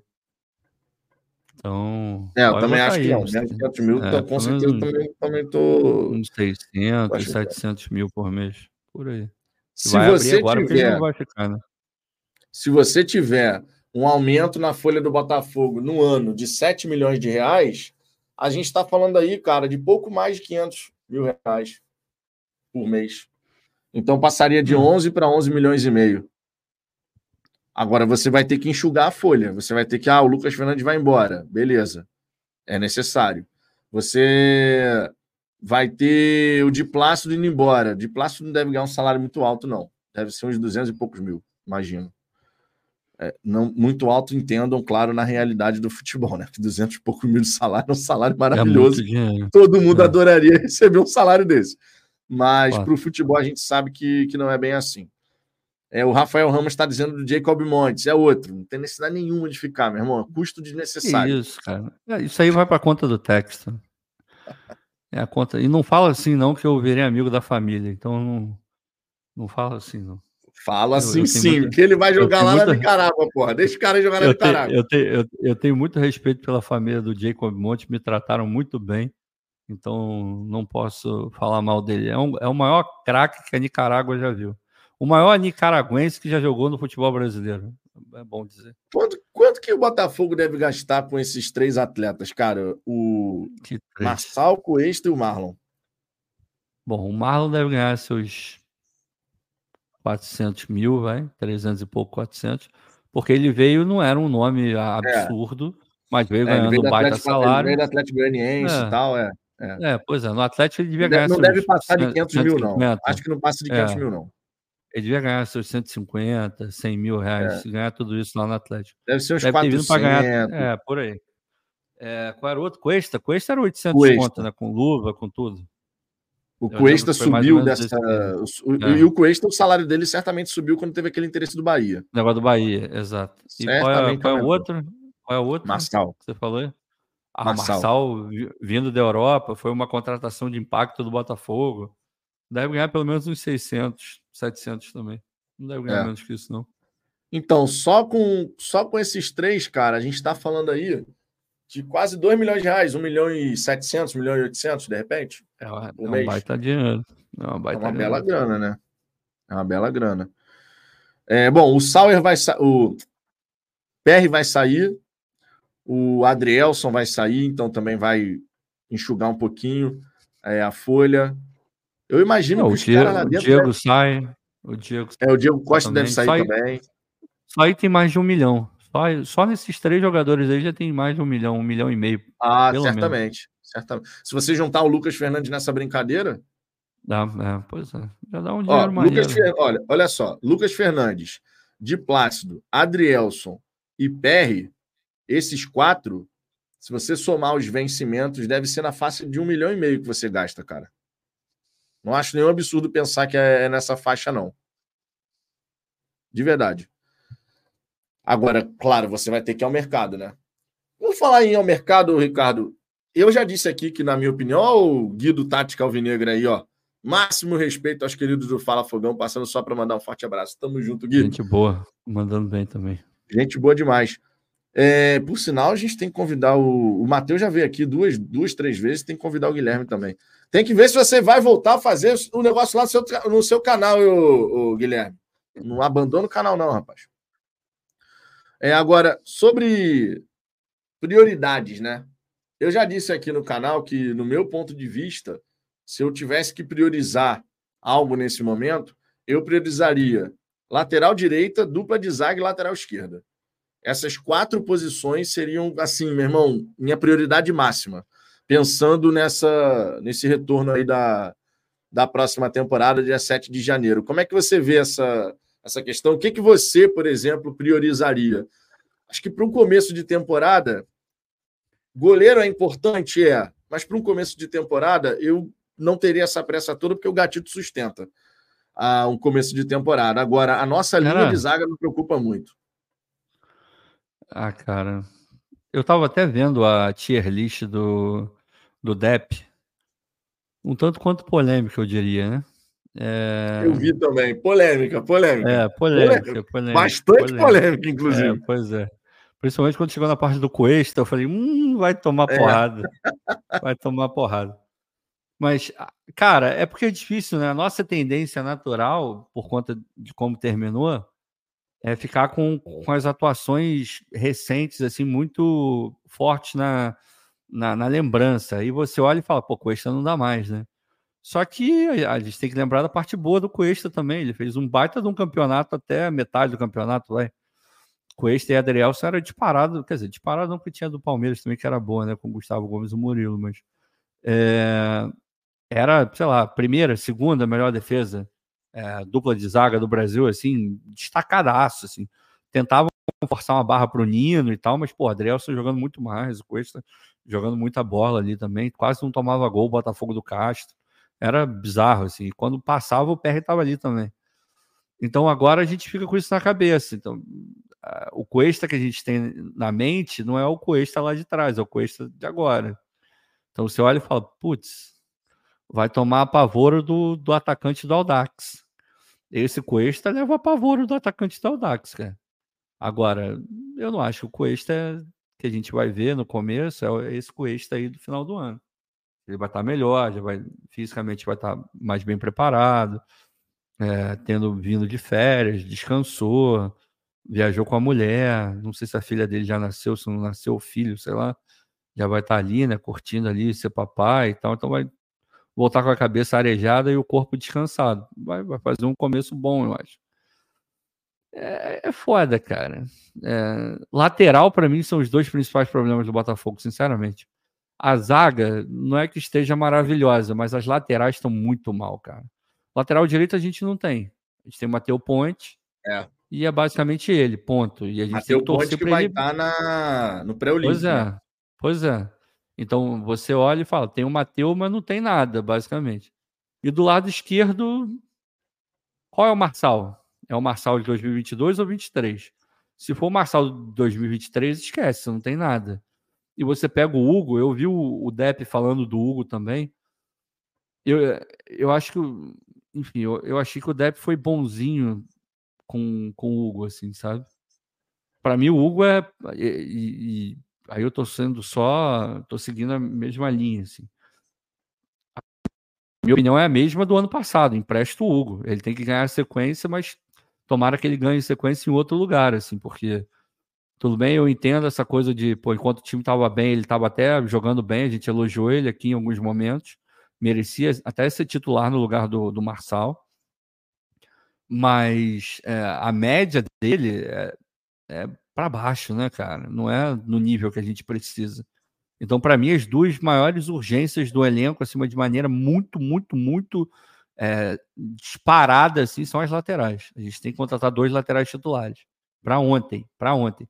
Porque a zaga ali, tu treina, coloca ali e tal, ajeita, protege bem ali na frente da zaga, com os dois laterais indo bem, um goleiro confiável, tu, nesse primeiro momento você consegue levar. Agora, com lateral ruim, cara, é difícil, né? Porque desmonta tudo. Você abre uma avenida, né? a cobertura vai ter que ser muito mais bem feita, e você acaba expondo outras coisas também. Então, meu irmão, as duas laterais, prioridade, é, para mim, são prioridade absoluta do Botafogo. Não, e tem um detalhe interessante, cara. É... Falando sobre a linha de zaga, a gente tem que lembrar que no começo da temporada, e o Botafogo certamente deve estar pensando nisso, tá? No começo de temporada, você vai ter aí os primeiros joguinhos de campeonato estadual. É, quando eu falei aqui que, pô, começo de temporada, o gatito sustenta. Eu tô falando do campeonato estadual, tá, gente? Não tô falando de temporada inteira, não. Gatito, sem problemas físicos, jogando tudo aquilo que a gente sabe que ele é capaz de jogar, ele é um baita goleiro. Só que ele já não é mais esse goleiro há bastante tempo. Então, é. mas para começo de temporada, e talvez isso não faça a diretoria ter aquela coisa de ter que contratar para ontem um goleiro, que não sei o quê. Eles devem é, tá acreditar tá errado, que né? É, é porque mas eu imagino que temporada tem pré-libertadores, né? Começo de temporada tem pré-libertadores. Verdade. Só que aí, eu não, aí é, entra um ponto importante. Quando eu digo que de repente a diretoria não está vendo essa questão da posição do goleiro como algo que é desesperador, é porque você não necessariamente precisa que o goleiro chegue até dia 7 de janeiro. Ele pode chegar, por exemplo, na segunda semana. Porque é um jogador de uma posição diferente. É diferente. É. Né? é diferente de você ter um cara que é lateral, um lateral esquerdo, um zagueiro que vai ter que entrosar, vai ter que treinar junto. Né? Então. Pode ser. Agora, a linha de zaga, para mim, seria o mais importante. E aí entra um detalhe interessante, né, Ricardo? Porque olha só, quando a gente fala sobre o Cuesta, você está coberto de razão em destacar que o Cuesta, até certo ponto da temporada, ele teve uma performance muito boa. Isso é verdade. É, o Cuesta do segundo turno inexistiu. Ponto. Não tem nem o que falar. Mas o Cuesta do começo de temporada, o Cuesta até a metade do Campeonato Brasileiro, ele fez um bom ano. O problema é que foi no final, derrocada total e tal, não sei o quê.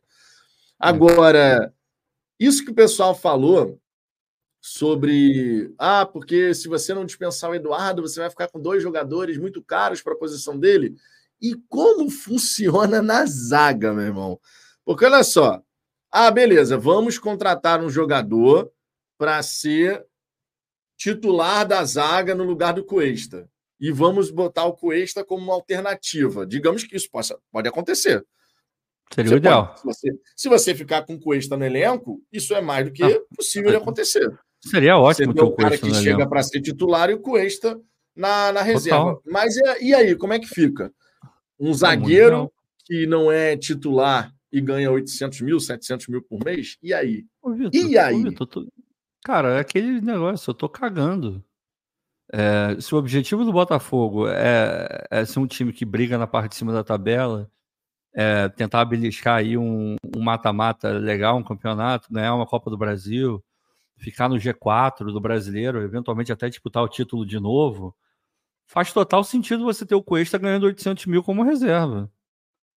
Eu vejo um total de zero problema.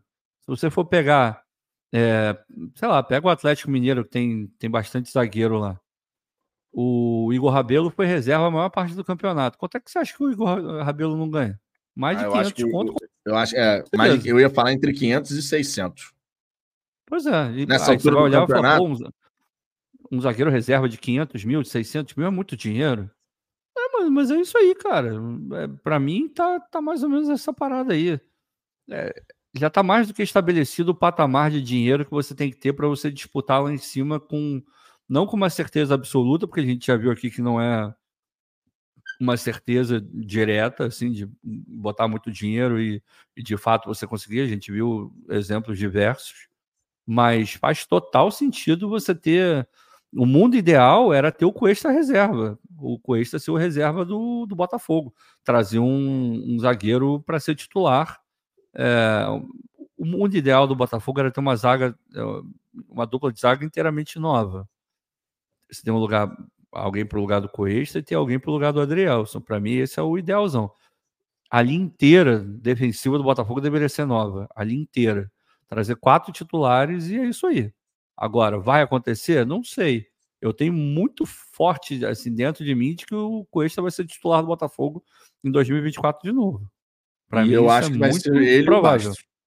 Bastos. É, para mim, isso vai ser muito provável. O Bastos, eu, eu tô numa dúvida cruel, assim, porque se for esse Bastos do final, é complicado. Agora, é, acho difícil, né? Um cara que teve a carreira que teve, embora eu lembro que na época da contratação do Bastos, eu vim aqui e falei, acho esquisito, se você for olhar a carreira recente dele, o tanto de tempo que ele fica na Lazio e o tão poucos jogos jogados. Era uma quantidade de jogos muito pequena. Então eu achei esquisito, assim. Você olha, pô, o cara ficou 4, 5 anos na Lazio, mas jogou, sei lá, 100 partidas. Isso é pouco. É pouco, Aí é você... pouco, é pouco. Ele, ele não eu era olhei... de jogar muito lá, não.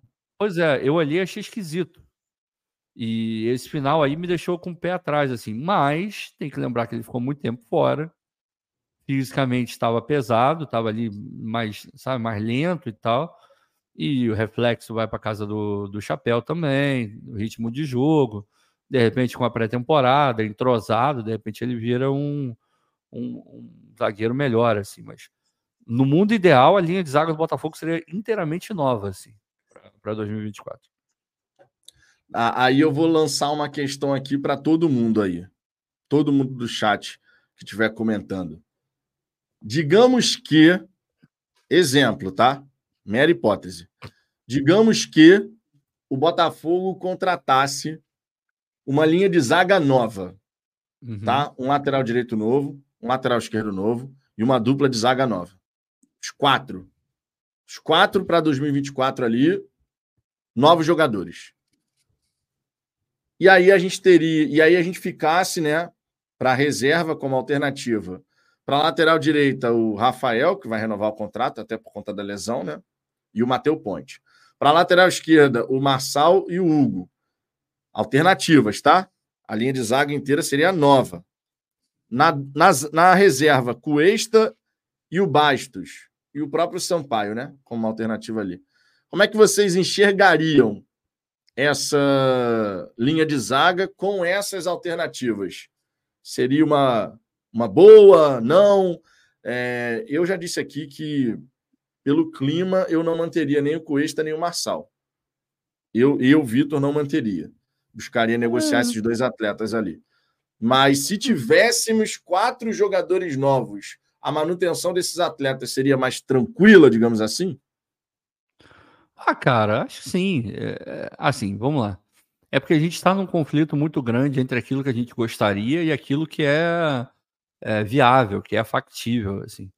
Eu não vejo nada demais se você considerar o Cuesta como um jogador que tanto pode ficar no elenco ali, quanto pode ser negociado. Se vier uma proposta legal e ele quiser ir e for bom para o Botafogo também, eu não vou lamentar uma saída do Cuesta, não. Agora, também não vou achar nenhuma tragédia se ele ficar.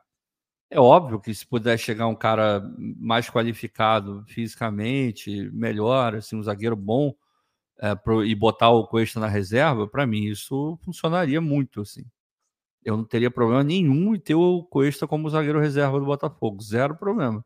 Acho até que seria um movimento acertado do ponto de vista de você ir melhorando o teu elenco ano após ano. É, não é terra arrasada, eu entendo que o torcedor tá puto com o Cuesta, eu também tô.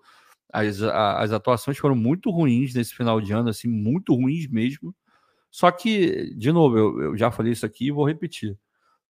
O Cuesta não é provavelmente não é aquele craque do primeiro turno, mas também não é o Bagre que terminou o campeonato. Ele está em algum lugar ali do meio. O Cuesta é um bom zagueiro, sim. Só que você tem que ter muita parcimônia para usar ele. Você tem que ter muito cuidado para usar o Cuesta. Não dá para ter o Cuesta, por mais que ele não se machuque em todos os jogos. Porque o cara pode não se machucar, mas fisicamente ele está se deteriorando. Foi o que aconteceu esse ano. Ele não se machucou a ponto de ficar de fora, mas também não estava fisicamente bem a ponto de render tudo aquilo que ele podia. Então você ficou no meio termo ali que não foi bom para nenhum dos dois lados, nem para ele nem para o Botafogo. Então é isso que não pode acontecer. De repente você tendo um titular, você consegue usar o Coelho de uma maneira mais racional. E aí funciona. E vamos combinar, cara.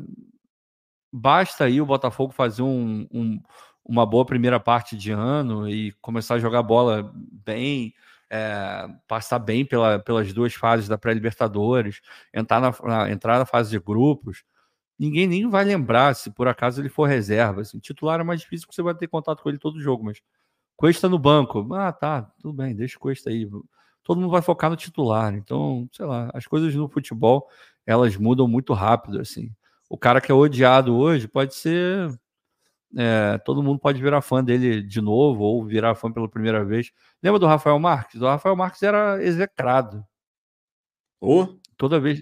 Foram toda, 30 toda jogos vez... sendo execrado. Quando é, desencantou. Era... 30 não, 21. Foram 21 jogos. Era 20 uma... jogos. No 21 fez o gol, aí desencantou. Aí a galera começou era, a gostar. Era, uma, era, o maior, era o maior bagre porra, se perguntasse para a torcida, a torcida queria ver ele longe do Botafogo, assim, embrulhava para presente, fazia vaquinha para pagar a passagem e três meses de salário do clube contratasse. Aí depois o jogo virou, cara, completamente. Fez o primeiro gol ali, se não me engano, até foi contra o Cruzeiro. Foi um gol bonito, assim, que ele pega assim de chapa, foi um gol maneiro. E dali para frente foi virando um jogador importante até fazer gol de de Campeonato Carioca, o gol lá contra o Fluminense Volta Redonda, eu lembro bem, eu estava lá, é gol do Rafael Marques. Então, assim, futebol é muito dinâmico, cara, é um clichêzão violento, mas é verdade. O Cuesta execrado do final pode ser o Cuesta que vai fazer, sei lá, o gol de cabeça na final da Copa do Brasil. E aí? O que, que vai pesar mais? O gol de cabeça na Copa do Brasil ou o final da, de campeonato da entregada dele no Brasileiro? sei, vai ter gente que vai achar que é um, vai ter gente que vai achar que é outro. Júnior César, existe possibilidade real de vir em Mina, Montiel e de Maria ou é só rumor? Hum. Cara, hum. tudo isso aí é só rumor, irmão. Pô, o, o Montiel desses aí, parece que ele pode estar de saída do clube dele lá, não está tendo muita é. oportunidade é. e tal. É. O Mina está na Fiorentina, né? Foi o Mina quase veio. O Mina quase veio para o Botafogo. É. e o Di Maria está no Benfica e jogando. Esse final de semana, inclusive, jogou pelo Benfica, foi titular. É, cara, esses nomes assim, mais famosinhos assim, eu, eu não estou alimentando esperança nenhuma disso. Não, também não. Seria bom, seria bom. Se os três viessem, seria, pô. Ah, não. Muito... Se os três viessem, seria ótimo. Não tem nem o que falar. Mas é. eu não estou alimentando nenhuma expectativa de Mas chegar vou, vou a te falar. Esse, esse perfil. Vou te falar. Porra, a gente viu o tamanho da diferença que o Soares fez, né? se não fosse o Soares, o Grêmio não teria chegado nem perto de ser vice-campeão brasileiro. Mas nem perto mesmo. É, o Soares era pelo menos 50% do time do Grêmio. Ele, sozinho. Uma baita diferença, é um cara completamente diferenciado. E olha que o Soares não é nenhum craque, não, hein? É porque ele é de um nível muito superior aos que a gente tem aqui internamente. Ele teve é... 46 participações em gols, cara. Não, tá maluco. Na e, temporada. Pô, 30 e poucos anos, acho que foi a temporada que ele mais jogou. É, e, e capengando daquele jeito lá, né? Todo jogo é, tava ele lá mancando. É, é, E mesmo assim fez o que fez. Impressionante. E, e eu falei tudo isso para dizer uma coisa: se o Di Maria chega no Botafogo, meu irmão, muda o patamar instantaneamente. É, o Di Maria seria 50%, e eu vou te dizer, acho que de quase todos os clubes do Brasil. Seria uma relação muito parecida da do, do Luiz Soares com o Grêmio. Assim.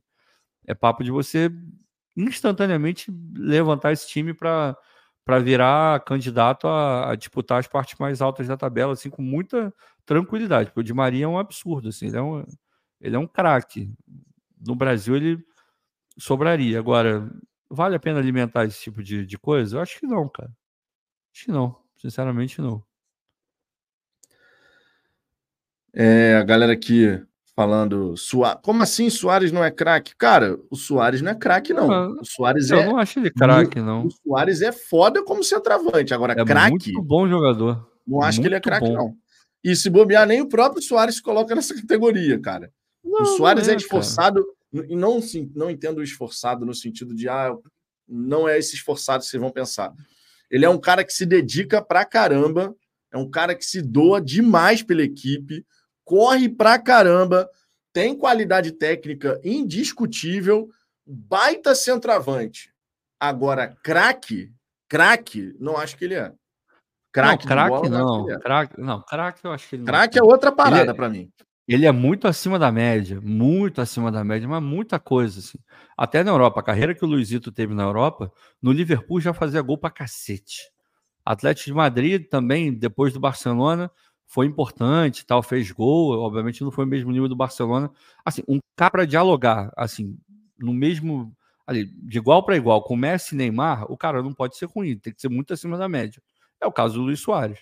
Agora, craque, craque, craque, craque, puta, cara, eu reservo para pouquíssimos jogadores assim. Craque é Centroavante é craque para mim, por exemplo, é o Romário, é o Ronaldo. Isso para mim é craque. É, mas, é, mas aí depende. É porque, é porque a gente entra no, a gente entra num lugar muito difícil, porque vai ter gente que vai que vai falar: ah, o, o Romário é gênio, o Ronaldo é gênio. Se você coloca o, o Romário e o Ronaldo como gênios, é até ok você achar que o Luizito é craque. Agora, se craque for nível Romário e Ronaldo, aí mesmo que o Luizito não é. Então, tudo depende, cara. Depende da nomenclatura que você quer colocar aí. Esse debate é bom, mas ele é extremamente extenso. Agora, é... assim, pô, vou te falar. O Cavani, Cavani e Soares, para mim, quando no auge, estavam no mesmo nível, assim.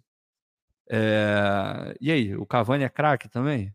Não sei se é craque. Não, Cavani não, não é craque. Cavani não é craque. Para mim, em vários Cavani momentos é eles estavam no mesmo nível. É na minha opinião, o Soares é mais jogador, bem mais jogador do que o Cavani, inclusive. E vou te falar, para mim, sei lá, o, o Forlan, para mim, jogava mais do que os dois. O Forlan jogava mais do que o Soares e jogava mais do que o Cavani, para mim. Eu gostava mais do Forlan. O Forlan era foda. Agora, depende, cara. Depende muito, assim. Depende muito. É, são as nomenclaturas, né, cara? É o gênio, é o craque. Não sei, não sei. Não, se, se, você, se você quiser destrinchar toda lá, não, porque você tem o gênio, você tem você pode é realmente difícil, criar várias categorias. É, é, difícil. Você pode claro criar várias é. categorias. Aqui no Brasil, Agora... o Luiz Soares é craque. Aqui no Brasil, Luiz Soares é craque, porra. Sim. Disparado, assim, disparado. Agora, nível Europa, não sei se ele é craque, não, cara. Desculpa. Não sei. Acho que não. O Pedro brasileiro, Soares, 600 gols na carreira, não é craque. Cara, você tem um monte de jogador brasileiro que não é craque, que fez gol pra cacete na carreira. Não, Não, cara, é, é, de novo, vamos de não novo. é só o é número é... de gols aqui que a gente está contando que se faz o não, cara ser claro que não, claro que não. Não é claro só o número de gols. Você tem um monte de jogador centroavante brasileiro de gerações passadas que, pô, meu irmão, foram goleadores assim no nível absurdo e que não são craques, cara. Não, a verdade é, é essa. Não, assim, cara, vamos lá. De novo, tudo depende das prateleiras que você quer colocar. Tudo depende das prateleiras que você quer colocar. Se tiver uma prateleira de craque e só craque, e nela tiver que entrar Romário e Ronaldo, o Soares não entra nessa, nessa prateleira. Pô. Simples assim. Agora, é... se tem uma, uma prateleira de gênio e depois a de craque, aí de repente o Soares entra, cara. De repente o Soares entra. Não tem como, tem que, ter, tem que definir. Não tem como o Soares estar na mesma prateleira de Romário e Ronaldo. Não tem Não, como. não tem. Menor possibilidade. Não tem a menor não possibilidade. Então você menor possibilidade. Aí. Entende o que eu estou falando? É... Por isso que é, é, tão extenso e tão tudo, assim. É porque é, eu não sei a, a idade da galera que, que tá falando aí.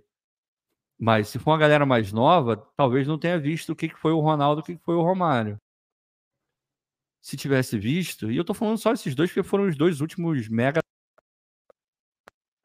que o Brasil já teve. Mas poderia falar de outros tantos. Tem Bebeto, tem Careca, tem Amoroso, Dodô, é, França. Tem gente que acha que o França era craque, se você perguntar. O França é craque? Vai ter gente que vai falar que sim. Eu acho que não. Acho que era um baita de um jogador. Mas craque acho meio pesado. Luiz Fabiano era um baita de um atacante, mas nunca passou, nunca chegou nem perto de ser craque. E foi, sei lá, talvez o último camisa 9 que que resolveu coisa na seleção brasileira, assim, fazer muito gol. É, e não era craque, longe de ser craque, era um bom jogador. Então depende, depende aí do. Para mim, o meu, o meu lugar é esse. Se vocês quiserem uma, uma classificação onde só tenha craque, Romário e Ronaldo inegavelmente tem que estar. Tá. E esses dois não estão na mesma prateleira do Soares. Tem que estar tá pelo menos uma prateleira acima, se não duas. Não, e cadê? Teve um comentário aqui do. Foi o Pedro? Acho que foi o Pedro aqui. Que falou assim: ah, aqui, ó. O Pedro brasileiro. Me fala um jogador com 600 gols que não é craque. O Túlio Maravilha, pô. Não, o Túlio não é craque, é. O Túlio não é, é craque, pô, mas pegou pra cacete na era carreira fa dele fazedor, fazedor, de gol. Fazedor, de, gol, de gol, o Dada Maravilha. Não era craque, passava ah. longe de ser craque, mas era um goleador absurdo. Você tem vários exemplos, cara, de jogadores que eram não. goleadores, goleadores assim absurdos e não era craque. Era fazedor de gol. É, então tem, tem vários exemplos, cara. Aí o Jardel, o Jardel, o Jardel é um bom exemplo. O Jardel, Jardel era um fazedor de gol do cacete. Pra cacete, passava mano. longe de ser craque. Ah, mas Viola, longe. tá bom ficar aqui até amanhã. Jardel, Viola, Paulo Nunes fazia gol pra cacete também, não era craque. É, porra, mais o que? Tinham vários, né? Na época do. Naquela época lá de 90 e pouco, tinham vários. É, vai ter gente que acha que o Evair é craque, vai ter gente que acha que vai achar que o Evair não era craque. É, o Evair é um caso, né? Se você topasse com o Evair pela rua, tu nunca juraria, nunca falaria que ele era jogador de futebol, né? Ele não tinha o menor, menor pinta de jogador de futebol, jogava pra cacete, jogava muito Evair. É... Ó, já, o, já o Ilan acha que o Túlio era craque. Eu não acho que o Túlio não, era craque. Não, o Túlio, Túlio não, era craque. O Túlio era, era, porra, foda. Goleador nato, irmão. Pingava no pé do Túlio, saiu o gol. Era, era, uma coisa absurda. Mas o ele não é craque. Tá falando. outro jogador agora, novo, que na minha opinião não é craque? O Haaland. Haaland não é craque. Haaland é goleador. Agora, eu não consigo olhar para o Haaland e falar, esse cara é craque. Não consigo, não consigo. Porque, para mim, o craque, cara, ele é um jogador de, mas muito diferente. Ele é um jogador que tem. Não, por isso que, por isso que eu estou defendendo. Técnica. Por isso que eu estou defendendo. Tem, tem jogadores que não cabem dentro do craque porque eles extrapolam. Então, esses caras têm, que, a categoria de gênio. Para mim, a categoria de gênio ela é obrigatória. Tem uns caras que são gênios do futebol, assim, eles são inquestionáveis. Aí, você, aí tem gente que gosta de ficar brigando se um é maior que o outro. Eu acho uma bobeira, porque é difícil você comparar e são épocas diferentes, é muito complicado. Mas dá para falar que todos são, estão ali naquela prateleira de gênios. E depois você vai ter de craque, de excelentes jogadores, bons jogadores e por aí vai. É, se não tiver isso, fica complicado, porque não dá, cara. Desculpa, não dá. Não dá nem para começar uma conversa. É, e a gente não está comparando o Soares com o Djalminha, com Djalminha não, com é, com Jardel, com nada. Assim, vou te falar, se bem que se você for comparar, hum, eu não sei, porque o, o Jardel ele era, o Jardel era muito só fazedor de gol mesmo, né? Era é, muito não, pô, era, cabe, era só, cabeçada, só... Era, é. é. era um negócio assim, ele era fazedor de gol ponto, né? O Soares, você vê até que ele consegue fazer uma tabela ali, ele acha um. faz uma, um, um gol por cobertura, tem, tem, tem um pouco. tem mais recurso, né? Do que, do que o Jardel tinha. É, cara, não sei, assim. Tem que ter gênio na história. Se tiver gênio na história, tudo bem chamar o, o Soares de craque. Mas se só tiver craque na história, o Soares não é craque. É, isso, isso, isso aí. Beleza, se você colocar uma porque você tem o, o cara que é ótimo jogador, você tem o craque, e se você colocar o gênio, aí você realmente consegue separar, criar. Aí você cria é, uma é. categorização diferente. Aí beleza. É. Porque se você só se você só chegar no craque, pô, meu irmão, desculpa, mas o Soares não pode estar na mesma prateleira, na mesma categoria do Ronaldo, do Romário. Não, não pode, simplesmente não pode. Não, não, não pode, como, porque não, é, não é. Não, não pode, porque não é simples. Ó, o Pedrão, como, Pedrão cara. Tá tu olhava o Ronaldo jogar, era uma coisa absurda. Tu olhava o Ronaldo não, Fenômeno jogar, era uma coisa Ô, absurda. Não tem. Não tem nenhum jogador hoje, hoje, assim, jogando na Europa em nível alto, que chegue nem a. Cara, sinceramente, nem a 60% do que era o Ronaldo. É, é, é, um negócio absurdo. O Ronaldo era absurdo, cara. Hoje não tem. O Haaland, ele, ele é muito bom jogador. Mas é o que você falou, assim, ele é fazedor de gol. Ele nem é aquele cara paradão na área, ele, ele dá umas arrancadas, ele, ele tem dado muita assistência no Manchester City, o que é, é, legal também. Então mostra que ele tem um pouco mais de repertório também do que só fazer gol. Mas é, é um fenômeno, assim, de botar a bola ali dentro da, da rede, mas não chega nem. Meu irmão, mas não, não, engraxa nem o sapato do, do Ronaldo, do Romário. Não, não, e, não tem como. E a gente vai o ficar Haaland... aqui até. Vai ficar aqui o até Haaland, amanhã. cara, ele é. Ele, porra, meu irmão, o Haaland, fazedor de gols, tem um senso de porra, colocar a bola dentro da casinha que é absurdo, não tem nem o que falar. Ah, é. Agora, tu olha o Haaland e você fala que o Haaland é craque, não tem como, cara. Não tem como. Não, ele o não é craque. O Dodô, o, o Dodô tinha mais, muito mais recurso técnico do que o Haaland Muito tem. mais, mas muito mais. Agora, é, o Dodô era, o Dodô era jogador para jogar em, em, time grande da Europa, assim. Ele era um baita de um jogador. Acabou que não rolou, mas só para ficar aí num, num desses aí, tantos. Esse era o nível, principalmente no Brasil. O Dodô nunca foi artilheiro, nunca foi camisa 9 de uma seleção brasileira de Copa do Mundo. E tinha total condição, assim, porque era, ele era fora da curva, total. É porque a gente tinha tanto bom atacante, cara, naquela época, que era era bizarro. Quase todo time do Brasil tinha um atacante foda. É, é, é vários aí. É era muito bizarro. Era, porra, Luizão, Edilson, Amoroso, França. É... Cara, vai ter o Guilherme, aquele Guilherme que jogava no Atlético, no Atlético Mineiro, jogou no Botafogo também. Era um puta de um atacante. Aí tinha o Marques, que fazia gol pra cacete, era rápido também. O Edmundo, Aí tinha... porra. Edmundo, Edmundo no auge craque. dele jogou o Edmundo é craque. Edmundo craque. Edmundo é craque. O Edmundo jogou mais do que o Soares. Pô, o Edmundo Fato. no auge. Puta que pariu, Fato. irmão. Fato. O Edmundo, o Edmundo no auge era, nojento, mano. Cara. É, o Edmundo jogou mais do que o Soares. Fato. Mas, mas, assim, mas muito fato. O Edmundo era craque. Não era gênio, Edmundo não. Era craque. Cara, Edmundo no auge era uma parada bizarra. Quem acompanhou lembra, cara. Quem acompanhou é, lembra. Não, eu, o Edmundo no auge, pelo amor de Deus. Pelo o, amor o de Vitor Deus. Ribeiro, Edmundo, Vitor Ribeiro. O Edmundo em 1997, se ele tivesse. É porque não, não, considerava, mas o Edmundo em 1997 poderia ter tranquilamente tá disputando a bola de ouro, cara. Tranquilamente. O Ronaldo? Fato. Porra, fato. o Edmundo em 97, não. tranquilamente. E, e, e, deixa eu ver aqui, quem é que tá falando aqui? O Vitor Ribeiro. Edmundo Craque Soares, não o Edmundo e o Soares não estão na mesma prateleira. O Edmundo era bem mais jogador que o Soares. Edmundo jogava muito, gente. Que bem isso? Que isso? O Edmundo era um absurdo, cara. O Edmundo cara, Edmundo era muito, era muito absurdo, jogador, meu irmão. O que Edmundo fez em 1997, no Campeonato Brasileiro, porra, meu irmão, botou no bolso todo mundo, todo mundo. O cara fez numa edição de Campeonato Brasileiro, foram quando 29 gols naquela edição de Campeonato Brasileiro, e naquela época... Ele meteu e seis naquela gols. época, vamos lembrar... Era, era União São João de Araras, velho. Pô, foda-se, o cara meteu seis gols num jogo, cara. Não, e naquela época, os times brasileiros tinham vários grandes jogadores. Não era assim que ah, o Edmundo jogava contra ninguém.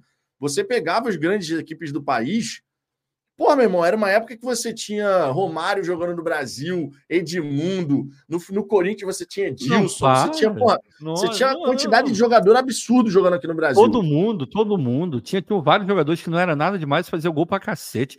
Pô, Roséias fazia gol pra caraca, meu irmão. O maluco metia gol a rodo. E tinha um Viola, que não era, não passava nem perto de ser craque. Viola, campeão do mundo, cara. Campeão do mundo. Fazia gol a rodo, meu irmão. Uma muita coisa. Era, é, é, é, não tem, é, o, o Pedrão tá certo. O, tá rolando aqui um choque de, de gerações. É, choque assim. de geração, é. É, choque o cara, assim, quem, quem não viu o Edmundo jogar, não tem noção do que o Edmundo era. Quem viu os dois jogarem, dificilmente vai falar que o Soares jogava mais do que o Edmundo. O Edmundo jogava muita bola. Eu vi alguém falando, o Edmundo era craque para o Brasil. Não, o Edmundo era craque, ponto. O Edmundo era. É porque ele, ele tomou decisões erradas, o temperamento dele atrapalhou ele em vários momentos. Mas, meu irmão, o que o Edmundo jogava no Palmeiras era um absurdo. O que ele jogou no Vasco em alguns momentos também é um absurdo. É, não, não, desculpa, cara. Assim, o Edmundo era, era muito fora da curva. Muito, muito. E é, era da divisão de base era, do Botafogo. Era bizarro mesmo. É, ele, ele, ele, e a história dele ter saído da base do Botafogo, é. cara. Andava dele pelado, não era uma história dele dessa? pelado na frente da é, filha do presidente, é, meu irmão. É, Pô, a história dele saindo da base do Botafogo.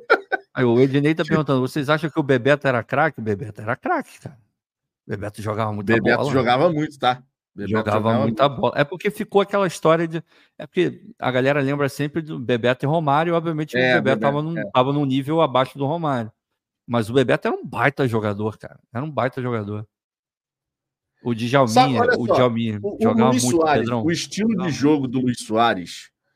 Vamos ver se a galera que acompanhou vai, vai concordar. O estilo de jogo, o estilo de jogo do Luiz Soares me lembra, sabe qual centroavante no futebol mundial? Hum. O Van Nistelrooy. Hum.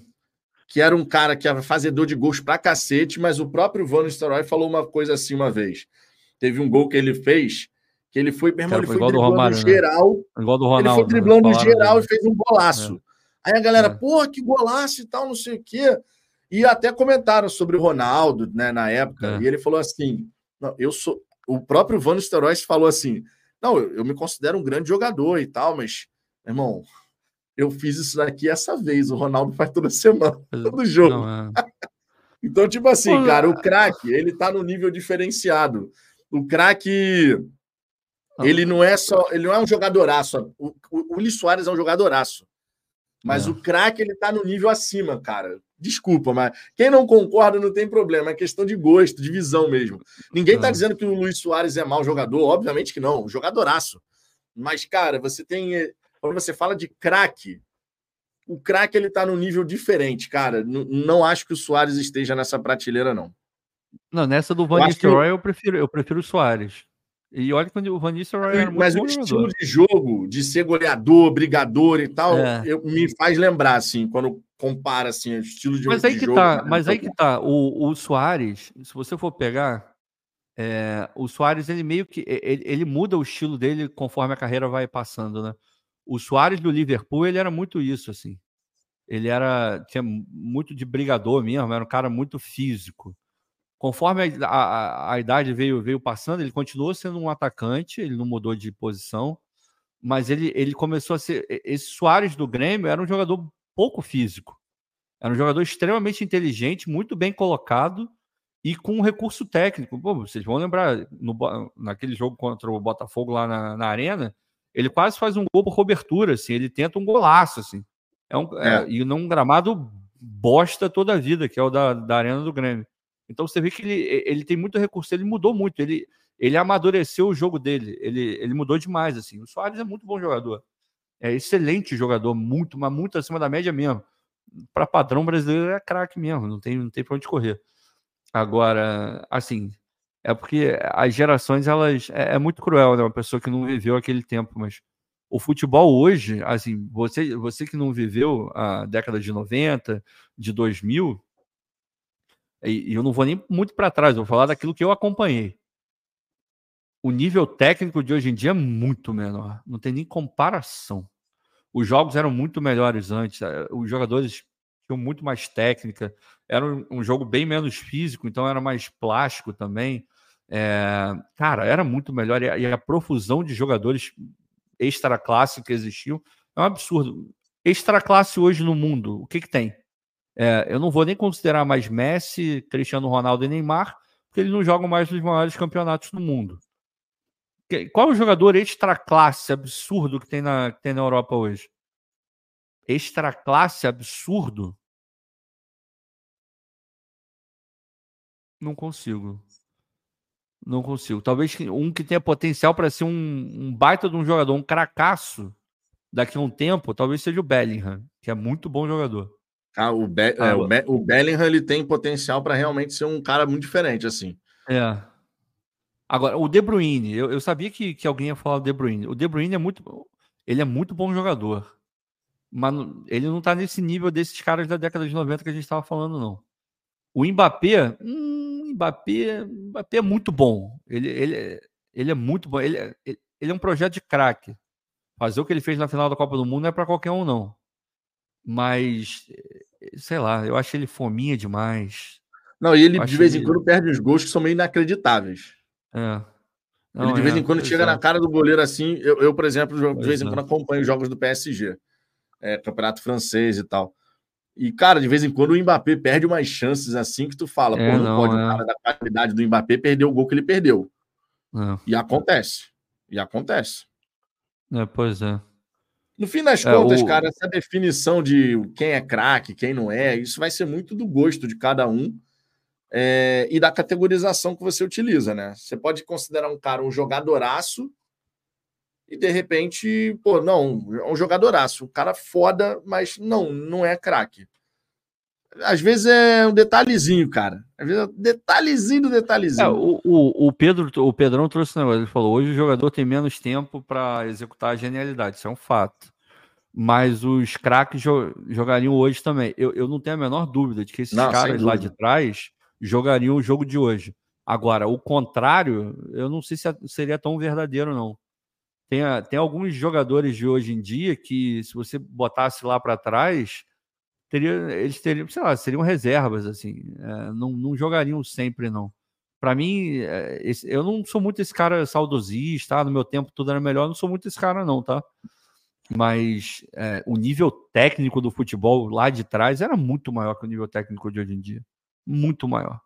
Muito maior. Falo, o Marlon falou do Rivaldo. O Rivaldo era muito craque. O Rivaldo jogava muita bola. Rivaldo jogava muita bola. Né? Jogava muita bola. É que não tinha marketing, era é, essa questão de ser nordestino também, em algum, em algum. Deve ter atrapalhado em algum momento também. É, ele era mais introspectivo, era um cara mais, né, mais na dele, não tinha, não era tão, o holofote não estava tão forte nele, mas Tu pega o Rivaldo jogando no Barcelona, não vou nem falar jogando no Palmeiras, que era mais começo de carreira e tal, mas pegar o, o, o Barcelona. O que ele jogava naquele time era um absurdo. O Rivaldo era muito bom jogador. O Rivaldo era craque. Não era gênio, não. Já, se tem a categoria gênio, o Rivaldo não era gênio. O Rivaldo estava na categoria de craque ali, mas cracaço, assim, cracaço, pelo menos para mim, tá? Riquelme, Riquelme para mim tá na categoria de gênio. O Vitor tá falando. O Riquelme era absurdo. O Riquelme, cara, o Riquelme era absurdo, irmão. Ele era absurdo. O Riquelme era absurdo jogando. Gênio, Quem acompanhou a carreira gênio. do Riquelme vai, vai, vai assinar embaixo. O Riquelme gênio. era uma parada que era muito de outro universo, cara. No, completamente. É Pensava em outra, outra parada. Não, outra estação, ele, ele, outro lugar. Ele jogava, meu irmão, o Riquelme pelo Boca Juniors. Puta que pariu. O Riquelme botava os times brasileiros no bolso, irmão no bolso. Era Boca contra algum time brasileiro. Minha Nossa Senhora. Como o uhum. Boca Juniors bateu nos times brasileiros com o Riquelme. Tá não, maluco. Riquelme, Riquelme era, era, era outra parada, assim, era, era completamente diferente. Tá, tem uma galera falando, falando, vários nomes maneiros aqui. Deixa eu ver mais quem. O Jorgão falando que o gênero era o Ronaldinho Gaúcho. O Ronaldinho, para mim, tá, tá nessa prateleira aí. Pena que não foi por muito tempo, né? Rivaldo foi o melhor do mundo, Zambuja. Para, vai. Cara, o Rivaldo foi o melhor do mundo. Mas, é, para mim, era, é mais ou menos do que aconteceu com o Modric. O Modric também foi o melhor do mundo, é um caracaço de bola, joga muita bola, mas não tem muita mídia. Então, é nisso que eu tô falando, sabe? O Rivaldo nunca o Rivaldo nunca teve o reconhecimento do tamanho que ele merece. É, o Rivaldo é, era é muito craque. Isso é verdade. O Rivaldo era o Henri era craque, porra. Era muito O Henri era craque. cracaço. O Henri, cara, pra, o Henri pra mim tá na, tá na prateleira ali de, de cima, assim. Alto, muito O Henri, naquele título do Arsenal, invicto. Para, para. Pelo amor de Deus, bola. irmão. Quem pôde acompanhar Rápido, aquela campanha do insinuante, Arsenal. rabiscava, finalização boa, inteligente. O Thierry era cracaço, era gênio. Para mim, o Thierry era gênio também. Jogava muita bola, muita bola, muita bola mesmo. Se você for Cara, mais atrás, a galera lembrando aqui, já lembrou aqui do Van Basten, que inclusive teve que se aposentar cedo, 28 anos de idade, por conta de problemas é, de, todo de, ferrado, de né? joelho, né? né? É, todo joelho, né? É.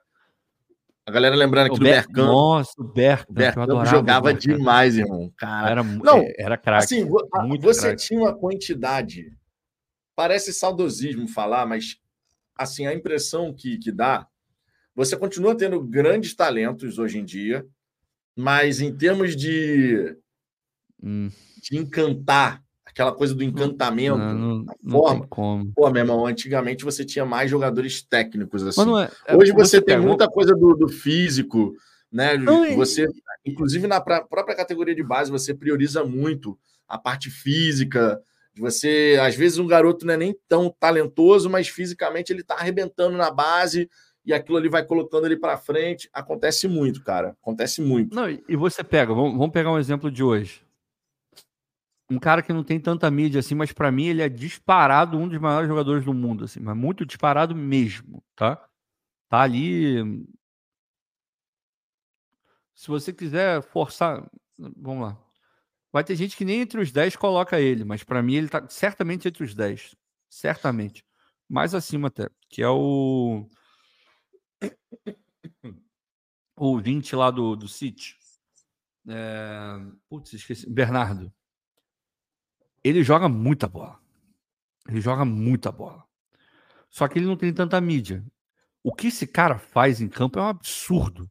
Para mim, ele é a síntese do jogador de hoje em dia que é acima da média. Ele não é espetáculo. Ele é espetacular, mas de um jeito contido, sabe? É, é um espetacular que não é plástico, que não é, é, é, tem um refinamento, mas não é aquele refinamento que você olha e fala: Meu Deus, que coisa maravilhosa, que coisa linda. Mas o, o Bernardo joga muito, ele joga muito.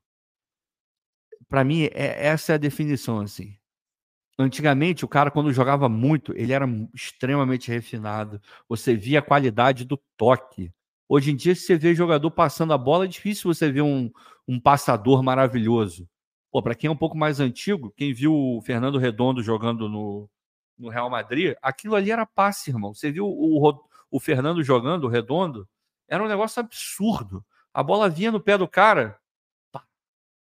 Talvez esses últimos jogadores desse nível, assim, que a gente tenha visto, assim, de passe e tal, sei lá, Messi, o Messi não, o Iniesta e o, e o Xavi. Tinham muito essa coisa do passe, assim, refinado, uma coisa bonita. Por exemplo, ó, um comparativo. O Iniesta, o Iniesta, para mim, é craque. O Chave, não. O Iniesta, para mim, é craque. O Chave, para mim, não é. É. é... é para mim, os dois. O Iniesta é mais, era mais jogador que o. Quer dizer, é, né? Porque tá jogando, né? É, é mais jogador que o Chave. Mas para mim, eles ainda assim estão na mesma prateleira. É, eu não consigo destacar, não. Não consigo destacar, sinceramente. Para mim, eles estão na mesma, na mesma prateleira. Ah, não sei. Cara, é. esse papo é interessante porque você você tem às vezes você tem um conflito de gerações, né? De pô, pessoas que de repente não viram tantos desses jogadores aqui que a gente falou jogarem e às vezes não não leva em consideração, né? Ah, porque o futebol mudou. De fato, mudou muito. Mas, cara, mudou. quem tem talento, tem talento em qualquer época. Ah, não. Se você é, pegasse é, um. Se tu pegasse um Gerson Canhotinha de ouro e Jogaria. botasse hoje em dia, com a condição física desenvolvida e tal, mas com o talento Ih, que ele tinha, porra, o Gerson ia jogar demais, irmão. Mas ia jogar demais, cara. Era, era assim.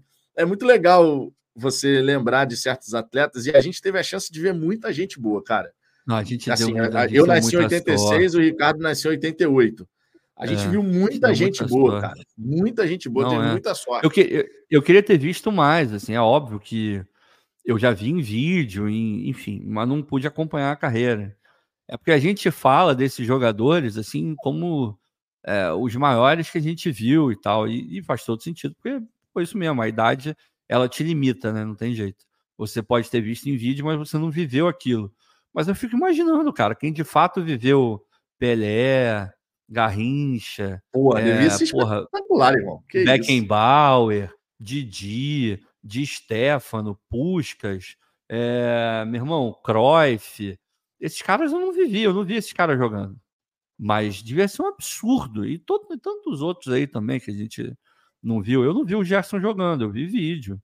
Carlos Alberto, cara, eu não vi, mas devia ser um assombro também. Mas é, eu acho que a nossa geração foi a última geração até.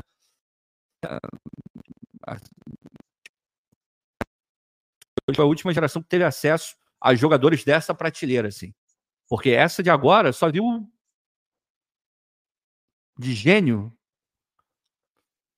o Messi. De gênio. Gênio. Gênio mesmo. Acho que só o Messi. Cristiano Ronaldo não é gênio. É um craque absurdo, mas não é gênio. O Neymar tem to... tinha, né? Eu acho que a carreira dele já acabou, eu acho. O Neymar tinha total condição de ser um gênio. Um gênio, porque tem tudo para ser gênio. Tudo, tudo, tudo, tudo. O Neymar tem tudo. Só que as escolhas dele acabaram não levando ele para esse lado. Mas o Pedro tá falando, CR7 não é gênio? Cara, eu não acho. CR7 não é gênio. Eu gênio é Messi, gênio. cara. O é, Messi, é, o Messi é gênio. É gênio. É. Aí você pode até entrar naquela história de quem gosta do Messi, quem gosta do Cristiano Ronaldo. Não, né? eu, já, eu já falei várias vezes, já, já teve é, pergunta, ah, quem se escolheria, Ricardo? Já teve momento que eu falo, eu prefiro o CR7, porque o CR7 tem essa coisa de liderança, eu acho que ele, ele elevava mais o nível do time que jogava com ele da seleção. Porra, a seleção portuguesa foi campeã da, da Eurocopa. Tudo bem que ele se machuca no jogo final, mas muito por conta dele também. A presença dele era absurda. Eu lembro que eu acho que era até o Bernardo Silva, que não ia bater o pênalti e sei lá por qual razão, não sei se ele sentiu um momento, se não estava bem preparado, não sei qual, qual era. Ele vira pro, pro Bernardo e, e o som foi bem captado na, na, naquela altura. Ele vira: Você vai bater sim, caralho. Você é bom, porra, vai lá e bate. Tipo, eu, eu não vi o Messi fazendo um negócio desse.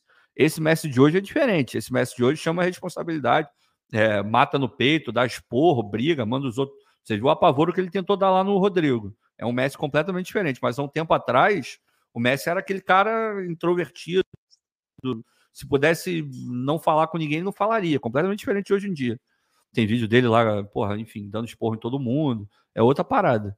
Mas o CR7 não é, não é, não é, não é não é gênio, não, cara. Não, eu também não coloco o CR7 na categoria de gênio, não.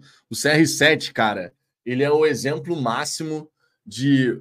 Sim, tem muito talento, craque de bola, mas também muito empenhado estar tá sempre muito. assim no melhor nível. Não é à toa que brincam, né? É o robozão. Porque o cara, meu irmão, ele é uma máquina. O CR7 ele é uma máquina. É, é diferente. O talento do CR7 ele é diferente do talento do Messi. São duas coisas que, pô, meu irmão, geram grandes resultados, indiscutível, mas em termos de você analisar assim o talento o do Messi, a gente sempre acabou falando ao longo da carreira que o do Messi era praticamente assim, meu irmão, era um dom que nasceu com o Messi e ele consegue fazer as coisas com uma naturalidade absurda. O CR7 ele virou uma máquina. O cara se é. prepara sempre no nível mais absurdo possível, se cuida como de repente nenhum outro ser humano se cuida para conseguir fazer tudo aquilo. Então são dois jogadores que, no meu ponto de vista, também estão em categorias distintas. Ambos geram hum. resultados, mas o Messi é gênio. O Messi não tem o que, que não, falar. Messi é, não, tem, não tem como. Mas aí a galera tá falando, o Pedro falou, o Murilo, o Douglas também. É, ele simboliza o que é o futebol moderno. E é por aí mesmo. Sim, sim, sim. É, é muito por aí. De, de... É, é, acho que é uma boa total. definição. É, total, uma boa definição. O CR7 simboliza o que é o futebol moderno. Ele tem muito talento e, por conta de se preparar do nível que ele se prepara, ele consegue estar sempre se destacando onde quer que ele esteja. Foi assim na Itália, foi assim na Espanha, foi assim. Está sendo assim agora lá na, na Arábia Saudita. Enfim, onde quer que o Cristiano Ronaldo jogue, como ele leva muito a sério aquilo que ele faz, independente da idade que ele tenha, ele consegue se destacar. É, a gente teve tantos outros jogadores que, se levassem a carreira da maneira como o CR7 leva, teriam feito Porra, coisas absurdas. Neymar. É um o Neymar, Neymar seria um exemplo, que é outro exemplo. Ronaldinho Gaúcho, irmão. Tu imagina o Ronaldinho Gaúcho com o talento que tem, levando a carreira a sério como o CR7 levou. Olha o que, que o Ronaldinho não faria. Vou te falar. Vão, vão brigar comigo, mas eu vou falar, Danis. Se o Ronaldinho levasse a carreira dele da mesma forma que o CR7 levou, o Ron... não teria a menor discussão que o Ronaldinho era melhor que o Messi. O Ronaldinho Gaúcho era um absurdo.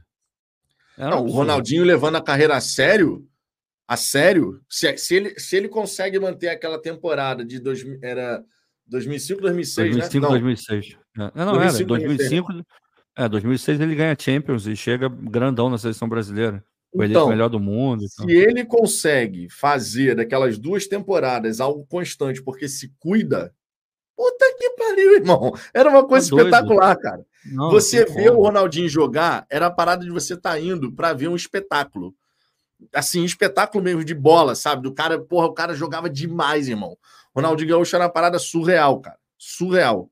Em termos de habilidade, qualidade técnica, de fazer aquela magia ninguém, com a bola, Ninguém, ninguém, ninguém. ninguém. ninguém, ninguém. Dessa galera mais, dessa geração, não atual, né, da anterior, irmão, o Ronaldinho Gaúcho era, era absurdo. Absurdo. É porque ele não tá falando, a dele a sério. É, não, a galera tá falando do Adriano também. O Adriano era, era um que, assim, ele tinha muito potencial também. Muito, muito, muito, muito, muito. O Adriano era, era, era absurdo, mas também teve problema lá com a com a parte de cabeça dele e tal. Então, depois que ele perdeu o pai da forma como perdeu, virou outra parada. Mas o, o Adriano era, era uma força da natureza, assim. E não era só. Ele tinha habilidade. Pô, tem vários. Enfim, vocês já devem ter feito isso, mas coloca aí é, Adriano, skills, sei lá o que, que tem que botar. Cara, tem vários é, jogos do Adriano driblando, pedalando, é, era um absurdo. Adriano é, nossa, dos melhores que eu vi, assim. De potencial não utilizado, tá ali no meu top 5. Fácil. Daqueles que não atingiram o máximo potencial, assim. É, e mesmo assim foram grandes jogadores. Pô, o Adriano tá no top 5. Tranquilão. Tranquilão. Olha o Alisson aqui, ó. Tiquinho melhor que Pelé. Porque só faltou um Tiquinho para ganhar o brasileiro. tá bom, faz sentido, faz sentido. O Ednei Pinheiro, que vocês, que, vocês acham daquela seleção da França de 2006? Verratti, Han, Riz, Dani. Lembro como se fosse hoje aquele jogo contra o Brasil. O Zidane acabou. O Zidane colocou a seleção brasileira no bolso, né? O Zidane desfilou em campo naquele 2006, cara. Mas o Brasil o Zidane, o Zidane cara. O Zidane, ele, ele, eu lembro até hoje do, do Sidoff, né? Quando falaram que o Ganso na, na Europa, não sei o quê. Ah, porque o Zidane. Aí ele falou: não, não, não, peraí, peraí.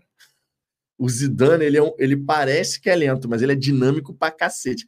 E o Zidane, cara. Ah, para. Irmão, o Zidane era uma parada absurda de acompanhar, dava gosto não, não, de ver. Não, não, não, não só o Zidane, assim como o próprio Figo, quando tinha juntou aquela galera ali nos Galácticos, legal, a época dos Galácticos legal, era bom demais de ver, cara. Era é, bom é, não demais. Ganharam mano. nada, não ganharam praticamente nada, mas era é, assim, o Figo jogava muita bola. Tem um documentário dele na, na Netflix, ali tem vários bom lances dele, né? Bom demais. Porra, jogava muita bola, mas o Zidane, o Zidane era meu irmão, era, era inacreditável assim. É, a, talvez tenha sido assim que eu vi, tá? Que eu vi uma opinião muito subjetiva, uma coisa minha. Talvez, na minha opinião, foi o jogador com o melhor domínio orientado que eu já vi na, na minha vida. É, era difícil você ver o Zidane e o que, que é o domínio orientado, né? É quando o cara mata a bola já preparando a próxima jogada, sabe? Essa é a definição mais rápida de domínio orientado. O Zidane, ele era o tempo inteiro assim. Era difícil você ver o Zidane matar uma bola só por matar. Ele já matava preparando, cara. Era bizarro. Cara, tem, tem um domínio do Zidane. Tem um domínio do Zidane que a, o lançamento vem lá da outra lateral. Não, é, Aí ele, meu irmão, a bola, o Zidane ele, ele domina de letra e já parte na direção do não, gol. Não, não dá, cara, não dá. O Zidane era covardia. Era, era, era muito sinistro, mano. Ele era, ele era covardia. E aquele gol que o Zidane fez contra o Leverkusen na final da Champions, o final da Champions. Um balão pro alto. Pega lá, na, lá na casa irmão, do cacete não. a bola, mano. Tá isso, maluco. Que isso. Não, Zidane, a, gente já teve, a gente já teve a chance de ver muito jogador foda, cara. Isso é, isso é muito já. bom, mano. Já, e, já, e, já. tipo assim, cara, a gente teve a, a, gente não viu, claro, porra, Pelé, Garrincha e tal, mas pô, a gente teve a chance de ver todos esses caras que a gente acabou de falar aqui, que jogaram no Brasil, jogaram na Europa e tal, e ainda, ainda tivemos a oportunidade de ver a história acontecer com Messi e Cristiano Ronaldo. Então, assim, a gente ver tudo isso é ser privilegiado, cara, porque essas coisas não acontecem toda hora, não. Não, essa, é geracional assim, total. É assim. geracional, cara. A gente é total, é muita assim, sorte. Negócio... É muita não, sorte. a gente deu. A, nesse ponto, a gente realmente deu, deu muita sorte mesmo. Assim. Pô, esse é um papo que eu me amarro. O próprio Pirlo, o Pirlo jogava. O Pirlo era um absurdo. Foi um dos melhores jogadores que eu vi ao vivo, assim, no estádio mesmo.